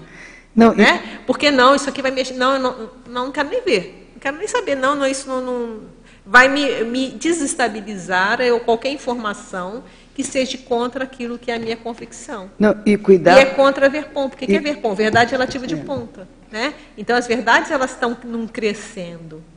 Então, para ter essas ideias originais, entra a neofilia e entra Eu vejo confiança intelectual, vejo, senão você não não vai receber, vai receber, uma, vai receber, mas mais distorcido. Então, eu acho que isso é uma coisa que a gente vai tem que ir trabalhando com nós todos, sim? Não, e é legal esse seu raciocínio, porque aí a gente não julga a pessoa que fez aquela crítica, né? a gente pega a ideia e começa a ver se faz sentido, se não faz sentido, mas a gente isola da pessoa, porque a tendência, aquela pessoa não quero falar mais. É. Aquela lá não quero mais, né? É, é, se você confia no, no seu intelecto, a pessoa pode falar qualquer coisa. Você vai fazer e você vai confiar que você vai ter um discernimento, ou melhor, se você trabalha para você vai estudar, se for o caso, vai pegar mais informações e você confia que você vai ter condição de julgar aquilo e chegar a uma conclusão satisfatória, seja o que for que vier. Você pode chegar à conclusão, isso é uma bobagem. Ou chegar à conclusão, não, isso aí está certo. Então, mas investir na confiança intelectual, que entra investir nos nossos atributos, investir nisso tudo, no nosso discernimento. Eu vejo que é a chave até para a inspiração extrafísica, porque a gente é coisa transcendente, é coisa diferente, né? E esse time é importante. Vamos supor, você veio, veio essa ideia, você considera que ela é boa. Às vezes tem um tempo para aplicar. Vai demorar que as pessoas entendam aquilo, que aquilo era o melhor. Entende? E, e leva um tempo, leva um tempo. Eu lembro uma coisa assim, quando o professor Valdo veio para Foz. Muitas pessoas, o que ele está fazendo em Foz? Não entendia o tamanho do que é hoje, eu acho que é mais óbvio para muitas pessoas, como se conseguiu fazer, o que se conseguiu fazer aqui, os resultados. Então, ele vai, viu lá na frente. Mas se você vê pequeno, você fala, não, mas por que eu vou sair de um grande centro e ir lá para o interior? O que, que tem a ver? Né? Mas aí os fatos, as coisas vão mostrando que não, realmente. Então, a pessoa, a ideia, às vezes vai vir na frente, lá, lá, lá atrás. E tem o time para as, as pessoas irem entendendo. É tempo de maturação, né? É o tempo de maturação, e... que pode ser menor ou maior. Vai ter uma ideia que é rápida, Aliás, mas tem coisas mais, mais transcendentes, por exemplo, cognópolis, paracognópolis. Você teve, ele, ele já podia provavelmente visto isso, né? Que aqui ia ter interlúdio, Quer dizer, aqui existe o ambiente, tem aqui a questão do parque, é mais fácil ter uma comunex interligada. Isso eu estou falando aqui, mas inferindo das coisas que a gente ouve. Então, a pessoa está vendo lá longe. E se você vê pequenininho, você fala, não, mas por quê? Mas por que não outro lugar? Mas por que ali? Né? A concentração, está todo mundo junto. Né, você falou hoje aqui a região que até agora está mais protegida negócio do corona né, na cidade. Vamos torcer que isso continue, mas, quer dizer, é uma bolha né, energética. Então, isso tudo leva tempo para a gente entender. Sim. Não, estava pensando que isso aí também pode ser aplicado de um, de um nível macro, né? Você pode pensar, por exemplo, na vida crítica, que foi aquele momento lá atrás em que você teve aquela inspiração maior e começou a fazer uma coisa positiva. E depois demora para você retomar e, e, até chegar no momento do curso intermissivo, né? Então, às vezes, não, a expiração de um trabalho maior ou de uma linha evolutiva demora não só anos, às vezes demora vidas para você processar isso. É o tempo de amadurecimento da consciência. É, eu vejo, por exemplo, a gente tem muita informação, olha a quantidade. O Lex eu ainda fico achando, olha que eu li todos esses livros, e eu ainda acho, leio e falo assim, não, mas não é possível, isso não estava aqui. Né?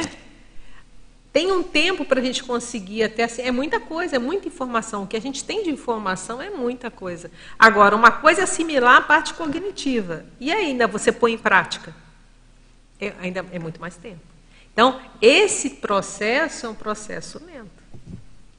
Posso fazer uma pergunta Sim, aqui do Eduardo Dória? Acho que cabe bem aí. A gente está falando sobre como pegar as, as boas inspirações. Ah, né? meu querido lá, Dória. Ele é, está perguntando, então, como é que a gente pode estreitar esse relacionamento e o link com as comunex evoluídas, com a parapsicoteca, com as centrais extrafísicas? Qual é a técnica para fazer isso?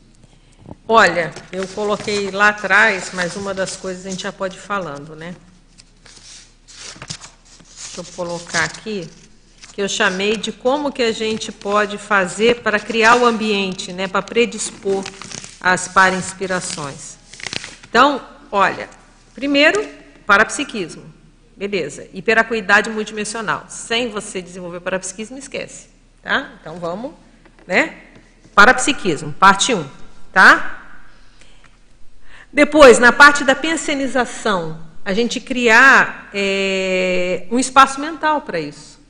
Se a gente tem aquela tendência, a pessoa que ela fica uma verborragia pensênica, né? Tá o tempo tá, não abre nem espaço, como é que vai vir? Não cabe nem inspiração de amparo, não cabe nada.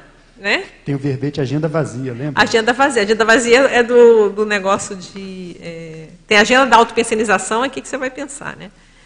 É, então, se a pessoa ela fica com essa cabeça que o tempo todo vai ser mais difícil, né? O holopensene propício é uma coisa simples. Mas existem holopensenes que eu posso criar rotinas em holopensenes propícios a isso. Então, eu falei do laboratório. É, a técnica da imersão intelectual que eu fiz no verbete, você pegar um tema e você fazer imersão nisso, te ajuda também essa, essa questão das inspirações, né? E eu queria chegar numa outra aqui. Cognição, também já falou, né? Tem que ter conhecimento, reflexão, né? Agora, uma das coisas disso que você falou mais sério, que é a pergunta lá do meu amigo Eduardo, eu vejo que é você ter coatuações com parador de função, é assistência. Porque, ó, tem o verbete TENEPS inspiradora, né, que fala como que o, a, o problema do assistido te inspira. Nós temos uma. A nossa vida, também está na frase enfática algum desses verbetes aqui, que nós estamos o tempo todo, a gente vai se espelhando um no outro. Eu acho que é no inspirador humano. Tem o verbete aqui, deixa eu ver se eu acho aqui. Acho que um dos maiores laboratórios que a gente tem é o próprio verbete também, né? Sim, a escrita do verbete, a escrita conscienciológica. A escrita conscienciológica. É. Mas aí entra aqui, ó, que é uma atuação comparador de função. Se você vai escrever, tem a TENEPS, né? Se você vai. A TENEPS é um exemplo. Você todo dia vai estar lá junto com o comparador. Se você vai escrever uma coisa que é positiva, que vai esclarecer as pessoas, vai ter um amparador interessado em te ajudar. Se você tem uma rotina de assistência, você vai ajudar as outras pessoas. Vai ter amparador que vai te ajudar. Então, o que, que a gente vê com tudo isso? Esse grupo, quando a gente junta isso tudo, os amparadores, eles que vão promover esses extrapolacionismos, a gente ter contato com amparadores cada vez mais evoluídos, da gente ter contato com comunex extrafísica, porque não é pelos nossos olhos, é pelo trabalho. Por exemplo, ele é da área da saúde, né? O trabalho que você faz de assistência, ele vai predispor a essas extrapolações, né? Da gente ter experiências, eu vejo que eu tenho experiências às vezes energéticas ou de amparadores que eu sozinha não teria gabarito, mas de repente num curso, por exemplo, CP2, eu vou ter contato com amparadores de níveis muito mais elevados do que o meu simplesmente eu, Adriana, né? Mas é porque o trabalho é muito maior. Então, eu vejo para fazer esse para-networking, o Mário, né? Esse para-networking, essas amizades extrafísicas e, fa e fazendo... E são contatos, né? Tem a ver com o trabalho. Então, eu não vejo outra maneira, sabe? Da gente fazer isso sem ser interagindo e fazendo assistência. Que é Adriana, é você dessa área, né? Sim. Eu, eu vejo muito nessa linha que você está falando, o voluntariado, né? O voluntariado está aqui também, né? Rotina assistencial voluntário, perfeito. O voluntariado são atividades que elas vão é, ajudar as outras pessoas. E, e, e, a nossa intenção, acho que o mais sério é isso. A pessoa pode fazer por fazer, mas qual é a intenção? A intenção é ajudar. A intenção é positiva. Então isso eu vejo que é a forma da gente ter contato e ter a, condições. No curso intermissivo Muitos de nós tiveram a tal da para-excursão interplanetária. Né? Eu não lembro, mas. Então, o que foi feito? Foi feito para as pessoas até darem uma mudada na cabeça. Né? Isso foi colocado, tem um verbete. É, algumas pessoas do curso intermissivo foram levadas para outro planeta, até para mudar muito essa questão, pessoas que são muito arraigadas, muita questão de é, sectária de alguma forma, né? Então abre a cabeça, você vai ver outras coisas. Então mas isso é porque não é por, pelos olhos delas, é porque elas iam ter uma programação existencial, não é isso? Que vai ajudar muitas pessoas. Então, didaticamente, elas tiveram oportunidade de vivenciar coisas diferentes. Muitos tiveram excursões a comunex evoluídas. Por quê? Para ver aquele holopensene, para aprender. Porque não é só por elas. Igual, vamos pensar uma graduação qualquer. Você vai estar ensinando uma pessoa a ser médica ou ser qualquer profissão. é, aquilo ali, é, você vai estar fazendo uma formação para aquela pessoa vai ser útil à sociedade naquela área. Então, eu vejo muito por aí. Né? Então, eu, eu, vejo que o trabalho é que vai nos ajudar a ter essa. Mas a gente pode otimizar né, o trabalho junto com isso tudo que eu falei antes. Se a minha pensenização, parapsiquismo, ter holopensenes adequados para isso, por exemplo, o trabalho antilucano, é, a gente já deu os exemplos aqui como que favorece, a questão da predisposição energética, e a cognição, então isso tudo vai ajudando. Quer ir para a Comunex evoluída? Começa a estudar a Comunex evoluída. Eu conheço pessoas que estão o tempo todo estudando isso. Eu falei, aí, uma hora vai aparecer, uma hora consegue lá. É, esse é um aqui, tá? tem um, tem outros também, mas é, ele é um que, que fala, gente, mas não é, você vai fazendo evocação. A gente estuda você vai tanto, fazendo evocação. fala tanto que uma hora eles te levam para você parar de encher o saco. Né? Fala, vamos levar esse cara logo para parar de falar. Não, eles vão para você falar melhor. Eu, eu não acho que é para encher o saco. É o contrário, você vai para você ter mais dados para você poder falar sobre isso. É o Sun Tzu Consciência, né? Então é isso aí, é isso aí. Você vai falar, Rodrigo? Pode falar. Não, que eu estou pensando aqui na, nas inspirações positivas de amparadores, até com uma métrica evolutiva, né? Na medida em que quanto mais a gente consegue se inspirar positivamente pelos amparadores, seus mais variados níveis, a gente poderia até medir ou, ou ser um elemento, um fator de medida evolutiva.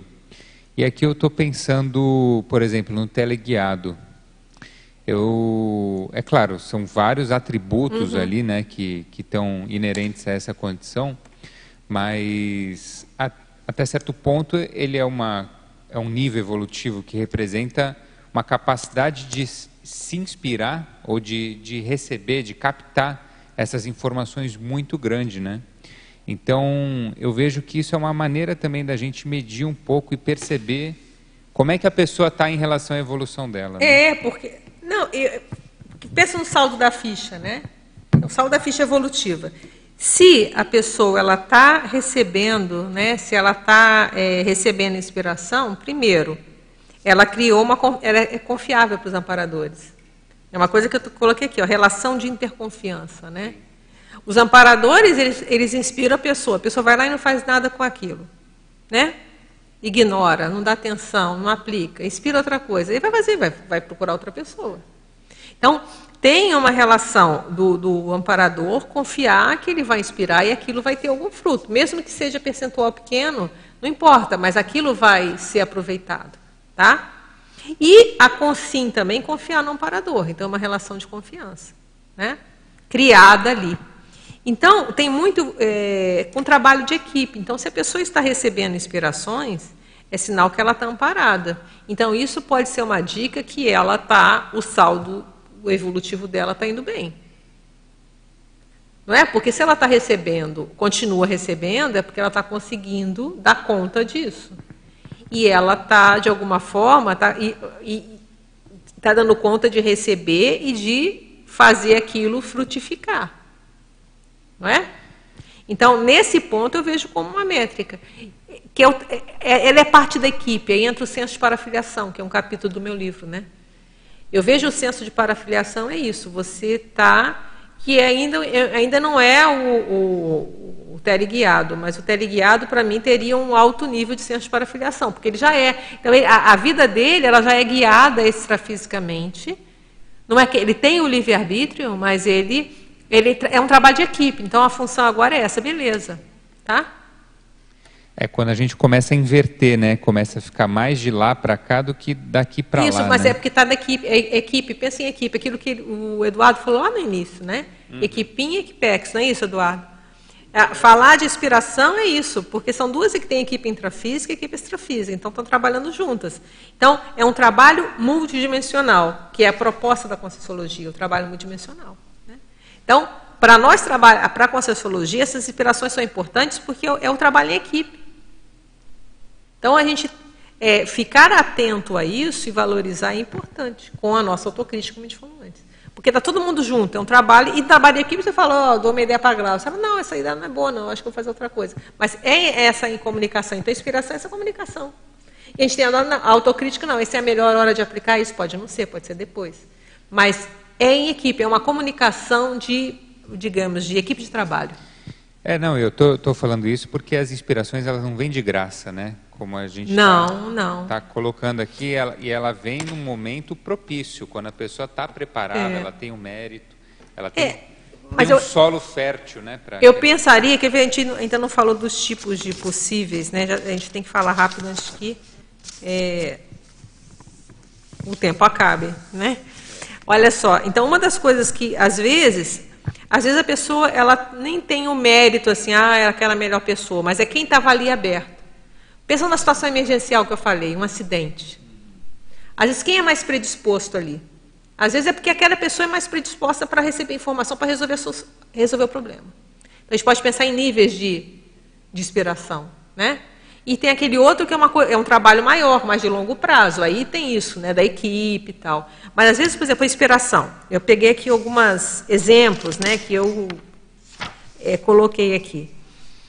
Uma orientação existencial no curso intermissivo também. Às vezes é um trabalho de inspiração. Por exemplo, ó, é, a diretrix, né, internalizada a partir da inspiração dos serenões no período da intermissibilidade. Está lá no verbete crescendo de autossuperações. Então, às vezes, os amparadores eles vão inspirando aquilo para quando a gente. que é o, contraponto da baratosférica. Né? Então, ele vai no intermissivo, ele vai orientando, vai dando aquelas inspirações para que a gente consiga depois, quando vier aqui, e vir com isso. Um outro tipo é orientação existencial na infância. Né? Isso eu vejo nos relatos do professor Valdo ele fala tanto no despertamento parapsíquico precoce, então a pessoa ela está ali, ela tem o mérito, mas ela está na infância, ela precisa ajudar. Então tem vários relatos do professor Valdo falando, né, de, de ser inspirado quando era criança, em função da proex dele. Né? Tem até no, no, eu acho que isso aqui é no, eu não pus, eu acho que é na, no léxico que fala de bancologia, que ele falava o seguinte, que ele pequenininho, esse autor afirmava, sob a inspiração dos amparadores extrafísicos, para os amigos, para os amigos que, acima do banco de bem-estar da praça pública e do banco de dinheiro, o melhor é a criação do banco de dados, objetivando a evolução de todos com passageiros evolutivos, por meio da interassistencialidade. Assim nasceu a Holoteca, né, que ele começou a fazer esse acervo. Então, ele já tinha inspiração lá na infância. Né? Então, às vezes, indicação de empreendimentos assistenciais. A gente já falou de CES que foram é, inspiradas e outras situações foram inspiradas por amparadores. Indicação de uma solução assistencial. Né? Às vezes, uma coisa que você tem que resolver na hora ali. Né? Eu falei da questão, às vezes, de uma cirurgia. Às vezes, o mérito não é nem do cirurgião, o mérito é de quem está ali sendo operado. Né? Mas ele tem, ele vem aquela informação para ele salvar a vida. E tem umas coisas inusitadas, né? não é minha área, mas que a pessoa vai lá e faz um. um como é que fala? Um, um negócio lá, um procedimento, às vezes uma gambiarrinha, mas é que resolveu o problema porque não tinha outro. Então, teve uma inspiração, que pode ser da própria pessoa, mas às vezes pode ter sido dos amparadores também. Né? Às vezes vem numa. Isso acontece muito na TENEPS, né? Às vezes você vem a ideia na TENEPS de como que você vai abordar uma pessoa, uma solução. Já aconteceu de quem vai doar. Eu lembro que eu tinha, eu ganhei um computador novo e o meu estava relativamente novo. E eu falei, eu vou doar esse computador que eu tenho agora. E eu falava, quem eu vou doar? Eu tinha pensado numa pessoa, e na TENEPS veio outra. Eu falei, beleza, vai para quem? E realmente os efeitos depois foram positivos. Então, desde coisa simples assim, né? Às vezes a pessoa tem o um mérito, veio a ideia, eu falei, vamos embora. Né? É, estimula evocações de, nas assistências. Isso a gente vê muito em, em pré-curso, né? muito em itinerância, que eu vejo mais. Eu acho que itinerância, como a gente fica mais alocado, então a gente está lá e começa o tema de conversa. Então, o ECP2 é, é, é batata, isso. E, mas tem outros cursos também. Então, você começa, por que começa a vir um assunto, não sei quê, começa a falar daquilo, daqui a pouco esse assunto vai ser o tema do curso que está por vir. Então, é, às vezes tem a inspiração de fazer aquelas evocações naquele, naquela situação, até para ir melhorando. Né? Um alerta consciencial, que um, evitar um acidente. Então, às vezes, aquilo pode gerar uma série de situações. Esse alerta, às vezes, é muito é difícil a gente é, muitas vezes perceber, porque se ele foi bem sucedido, a gente não sabe. Não é? É, a gente sabe quando a gente ouviu o alerta e não, e não fez e acontece alguma coisa, né? Mas geralmente esses alertas assim a gente fica na dúvida, porque é difícil de confirmar. Até uma das características que eu coloquei aqui, eu acabei não falando, que eu separei uma inspiração confirmada e não confirmada, né? É aquela inspiração que você confirma que foi de amparador. A não confirmada é aquela que você é, não tem, por exemplo, acidente é uma. Então, teve, teve a profilaxia, não aconteceu nada e você fica sem saber. Né? Sim, tem pergunta aí? Sim, tem a pergunta do Jairo Brito. Tá. Está perguntando qual seria a relação entre a inspiração e a área de atuação da Consim.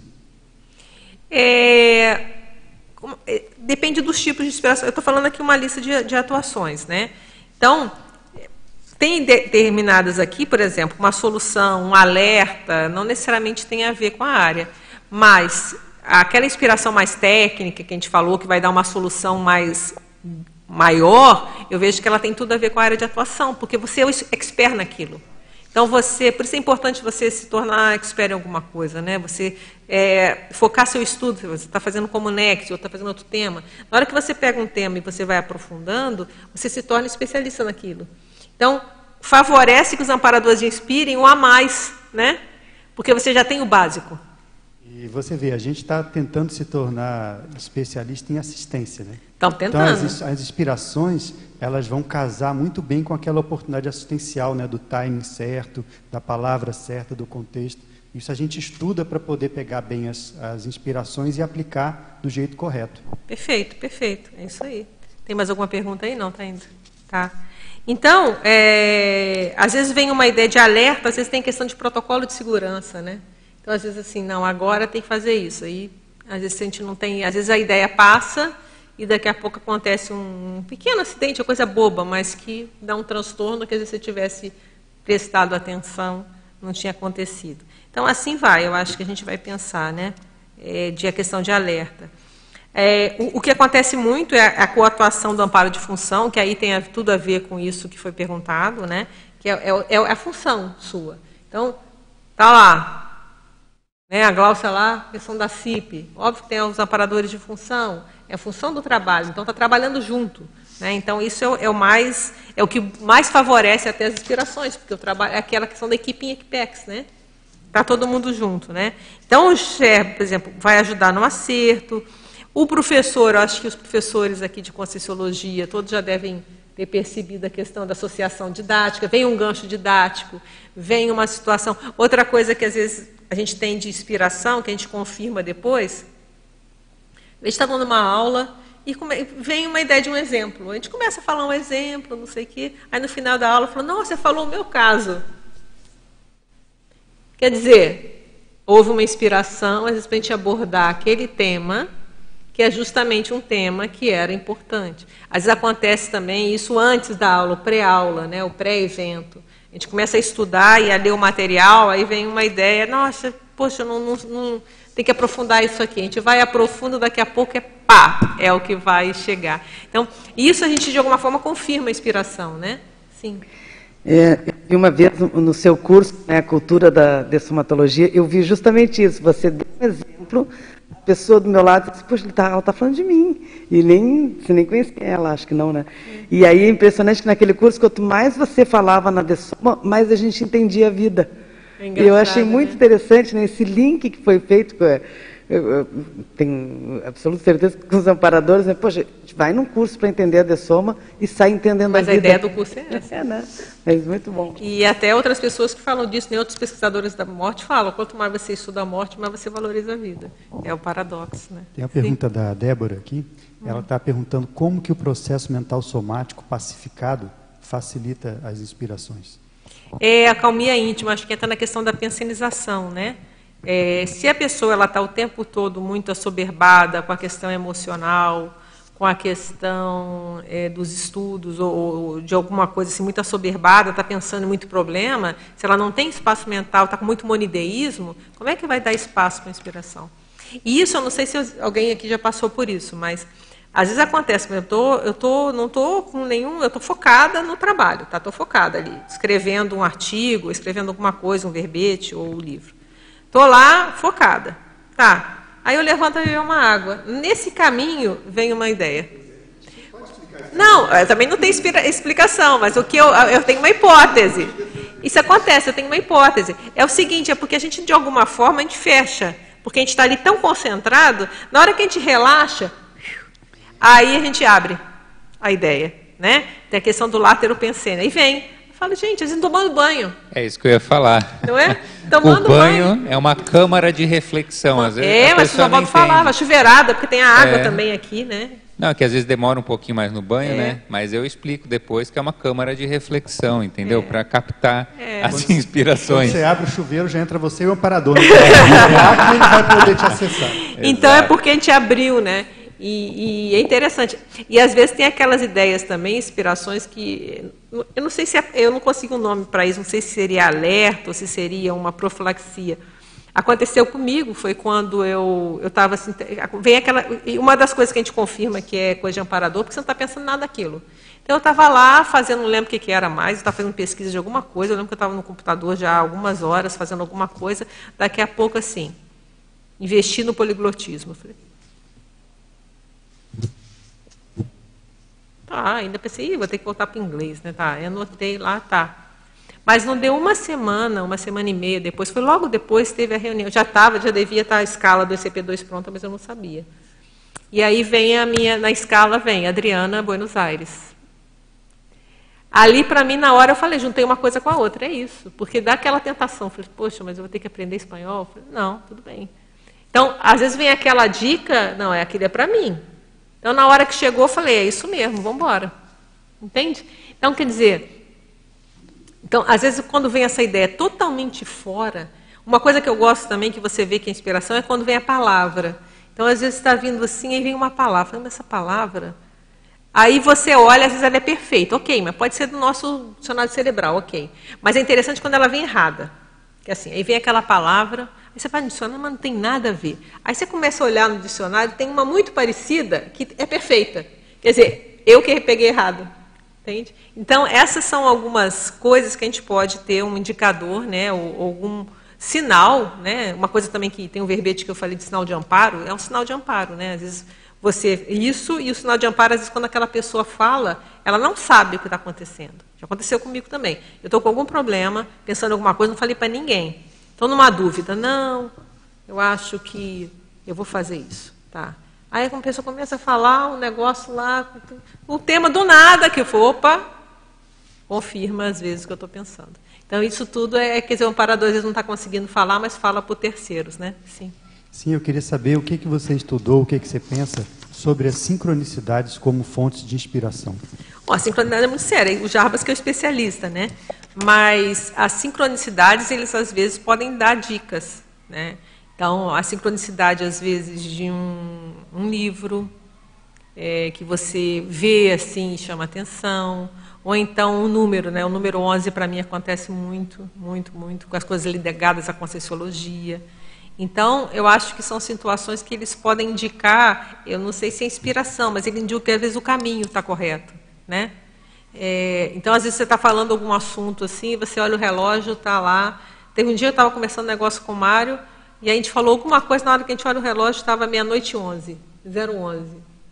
Então, são coisas assim que a gente falou, opa, peraí, vamos levar para pensar. Então, isso aqui é, é mais um indicador. Mas sincronicidade é uma das coisas mais complexas. Eu não muito entendo complexo. muito. Eu acho que já tem o Jarbas que está entrando nessa fundo.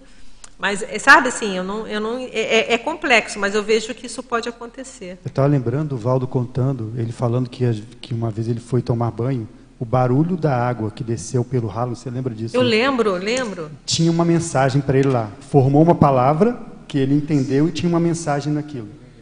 Então você vê assim, é, isso é, mas isso eu acho que já é um, um nível que você só passa para essa coisa mais sutil quando você domina as outras sinaléticas, né? É, porque aí é uma coisa assim que não dá para entender muito bem. Ah, aí eu tenho, não tenho experiência com isso. Mas, ao mesmo tempo, eu vejo que isso é possível.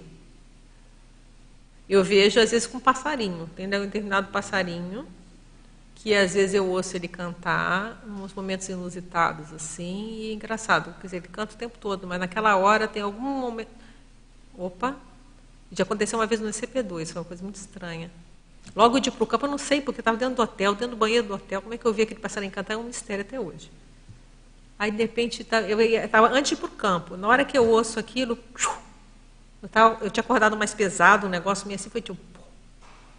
É, então, isso fica uma coisa assim, fica meio na dúvida, aí falta experiência. Então, isso eu anoto, está registrado, não vou dizer que é isso ou não, não sei, né? Porque é uma coisa muito diferente, mas que me falta cognição para entender. Então, eu acho que a gente tem que lidar com coisas que às vezes a gente não sabe entender, mas a gente registra. Está registrado. Está lá. Pode ser que não tenha nada a ver, foi uma coincidência? Pode. Tá? Pode ser uma coincidência. Mas fica registrado.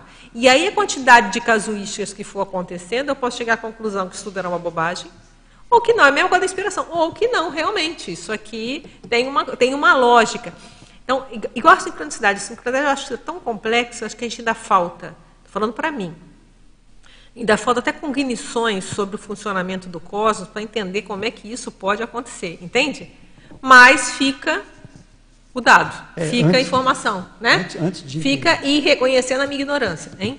Não, porque antes de entender o mecanismo, a gente pode começar a observar os. Isso estou falando. Você deu um exemplo bom hoje. Anota. Você falou que a, a, enciclopédia foi sugerida no dia do seu aniversário. E você não, não foi enciclopédia, não, foi o, é, foi o, o léxico, eu acho. O léxico, né? É um deles. Exatamente, foi o léxico e você tem toda a relação com esse negócio de escrita, né? Então, é, isso... É, não sei, aí eu não tinha pensado nisso, mas eu nunca esqueci, porque sempre o pessoal do dia, que dia que foi? O 4 de março. O dia que foi? E falou, nossa, a memória é ótima, né? Mas no meu aniversário, eu guardei. Mas você sabe que... Igual apesar... eu sei a inauguração da Ponte Rio-Niterói. Óbvio, porque foi dia do meu aniversário, você não esquece nunca. Quando foi? Sei dizer, 4 de março. Então, apesar da gente não gente entender, guarda. de algum jeito isso, faz, isso chama a nossa atenção. Ah, e faz a gente pensar sobre isso. Então, toma concordo, um valor importante para a gente. Concordo, concordo. Mas o que eu quero dizer, pra, senão as pessoas estão ouvindo, falam assim, ah, não, coisa, parece uma coisa muito doida. Então, isso aqui é um dado que a gente não entende, registra e veja. E observe. Eu acho que observar é importante, eu concordo. Vamos observando, vamos pondo, vamos entendendo, sabendo que depois a gente vai entender melhor se isso tem a ver ou não. Mas o que é interessante é. Sim? Não, o que eu ia falar é que antes da gente chegar nesse assunto, eu estava aqui pensando que as inspirações elas devem ter um, algumas inspirações, não todas, né? Elas devem ter um, uma cadeia de causalidade que a gente nem imagina. Às vezes a gente captou uma ideia ou teve uma inspiração a partir de alguma coisa, mas lá no fundo tem algo muito mais complexo, né? A gente está captando só a ponta da inspiração mas pode ter sido uma coisa lá de um serenão que passou para o evoluciólogo, passou para o amparador, esse amparador passou para outro amparador, que é o teu amparador de função, e chegou até você. Então deve ter uma cadeia, assim, algumas inspirações, deve ter uma cadeia de causalidade que a gente nem imagina, sincronicidades, a mesma coisa, né? Tem esse paralelo também. A gente pode pensar, até me veio ideia aqui, questão da fábrica, né? Às vezes a pessoa faz aquele pedacinho aqui, pensando em max mecanismo, né? Ela só conhece essa parte aqui. Ela não conhece o que, que o outro está trabalhando lá. Quanto mais ela vai entrando naquele conhecimento, ela vai tendo a visão de todo, que ela sabe de todas aquelas partes, como que elas se interagem. Vai subindo na hierarquia da vai empresa, subindo né? Na, na, no caso da hierarquia cognitiva, é. então antes ela só sabe essa peça aqui, ela sabe fazer essa peça. Daqui a pouco tem outro que faz aquela peça. E quem está lá em cima gerenciando tudo, ele tem que saber de todas as peças e como essas peças se unem para sair o produto maior.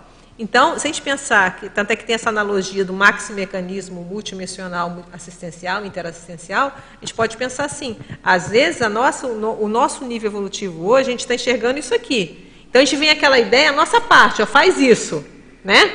Agora, o quanto isso interage com aquele outro isso do outro, do outro, do outro, do outro, quanto mais a gente aumentar a nossa é, cognição, a gente vai começar. Então, a sincronicidade, para mim, é dessas conexões, assim, que a gente, hoje, eu tenho limitação cognitiva para entender, eu observo. Mas entender, eu ainda não consigo. Muitas vezes, assim, dá uma explicação, ah, não sei. Na medida que a gente vai evoluindo, eu entendo que vai ficando mais claro, né? a gente vai desvendando, mas não quer dizer que a gente não vai estudar, a gente vai estudando para a gente cada vez, quanto mais cognição, mais a gente vai ter condição de é, ter essas visões de conjunto. Né? Adriana, só para registrar o que você falou aí, ontem numa reunião, nós estávamos numa reunião pessoal de TI da CIP, então tinha gente na Dinamarca, tinha gente no Brasil, tinha... e cada um estava falando que cada um sabia fazer uma parte do site, vamos dizer assim, por dentro do site. A gente, até a gente falou isso, olha, cada um está fazendo a sua parte para que o, esse produto ele vá né, para o mundo e os professores possam encontrar é, o, o, número de assistidos. Então era cada, daí todo mundo assim, pô, como é que ele sabe fazer isso? Ele sabe fazer aquilo. Então se juntou um grupo de, vamos dizer assim, especialistas para atender aquela ferramenta para alcançar um grupo maior de pessoas, que é exatamente o que o Rodrigo estava falando. Então a gente não sabe que a gente virou uh, virtual há, há, dois meses, né? Nós fomos para o IAD há dois meses, mas é impressionante está tudo encadeado, né? Tem todo um propósito. Aí. Isso aí. Então, muito obrigada. Eu quero agradecer, não é isso? Está na nossa hora, não é isso? Então, quero agradecer aos é, teletertulianos, né, que estão aí assistindo, a vocês que vieram aqui me ajudar, aí, vão fomentar o debate, a toda a equipe aqui, de novo valorizando os, a tertúlia número 200, vocês estão todos de parabéns. Né? Quem sabe eu vou estar aqui na 500 e na 1000, esperamos. Né? Então, vamos embora. Então, bom trabalho a todos, muito obrigada. E aí eu passo a palavra, então, para o Eduardo, não é isso? Isso. Ok, a gente agradece demais e especialmente hoje, na tertúlia número 200, a professora Adriana, eu queria lembrar que a professora Adriana é uma das grandes colaboradoras nossas aqui na tertúlia matinal, já falou diversas vezes e está sempre disposta a ajudar a gente e a falar, trazer os ensinamentos. Né? Eu quero dizer que hoje foi um exemplo de que os amparadores inspiram a gente e a gente também pode pegar essas ideias e inspirar os outros através de falar, né, de, de dar uma aula, você inspira um número muito grande de pessoas. Por exemplo, hoje teve 227 pessoas simultâneas assistindo a, a tertúlia matinal e 879 acessos. Muito então, bom. daí a gente tem uma ideia do nível de inspiração que, né, possivelmente, uma, uma aula ou uma tertúlia pode dar para os outros. Eu gostaria de aproveitar hoje a ocasião especial e só fazer um agradecimento é, há duas pessoas especiais aqui na tertúlia matinal. A primeira delas é a professora Marina Tomás, né, que foi a grande inspiradora. Na verdade, ela deu a ideia da, de criar esse espaço da tertúlia matinal aqui, lá no início. E o professor Alexandre Zaslavski, que foi o primeiro coordenador e deu o impulso inicial para todo esse trabalho. Queria agradecer também toda a equipe da tertúlia matinal, né, que sempre está presente e ajudando o, o Alexandre Dung, que é um elemento importantíssimo aqui na tertúlia matinal. E, claro, né, agradecer todas as pessoas que assistem, vêm aqui presencialmente quando o tertuliário está funcionando abertamente, né, mas mais à frente a gente vai chegar nesse ponto aí. E agradecer também todas as participações que as pessoas mandam pelo chat. Ok? Então, um ótimo domingo a todos e até a semana que vem.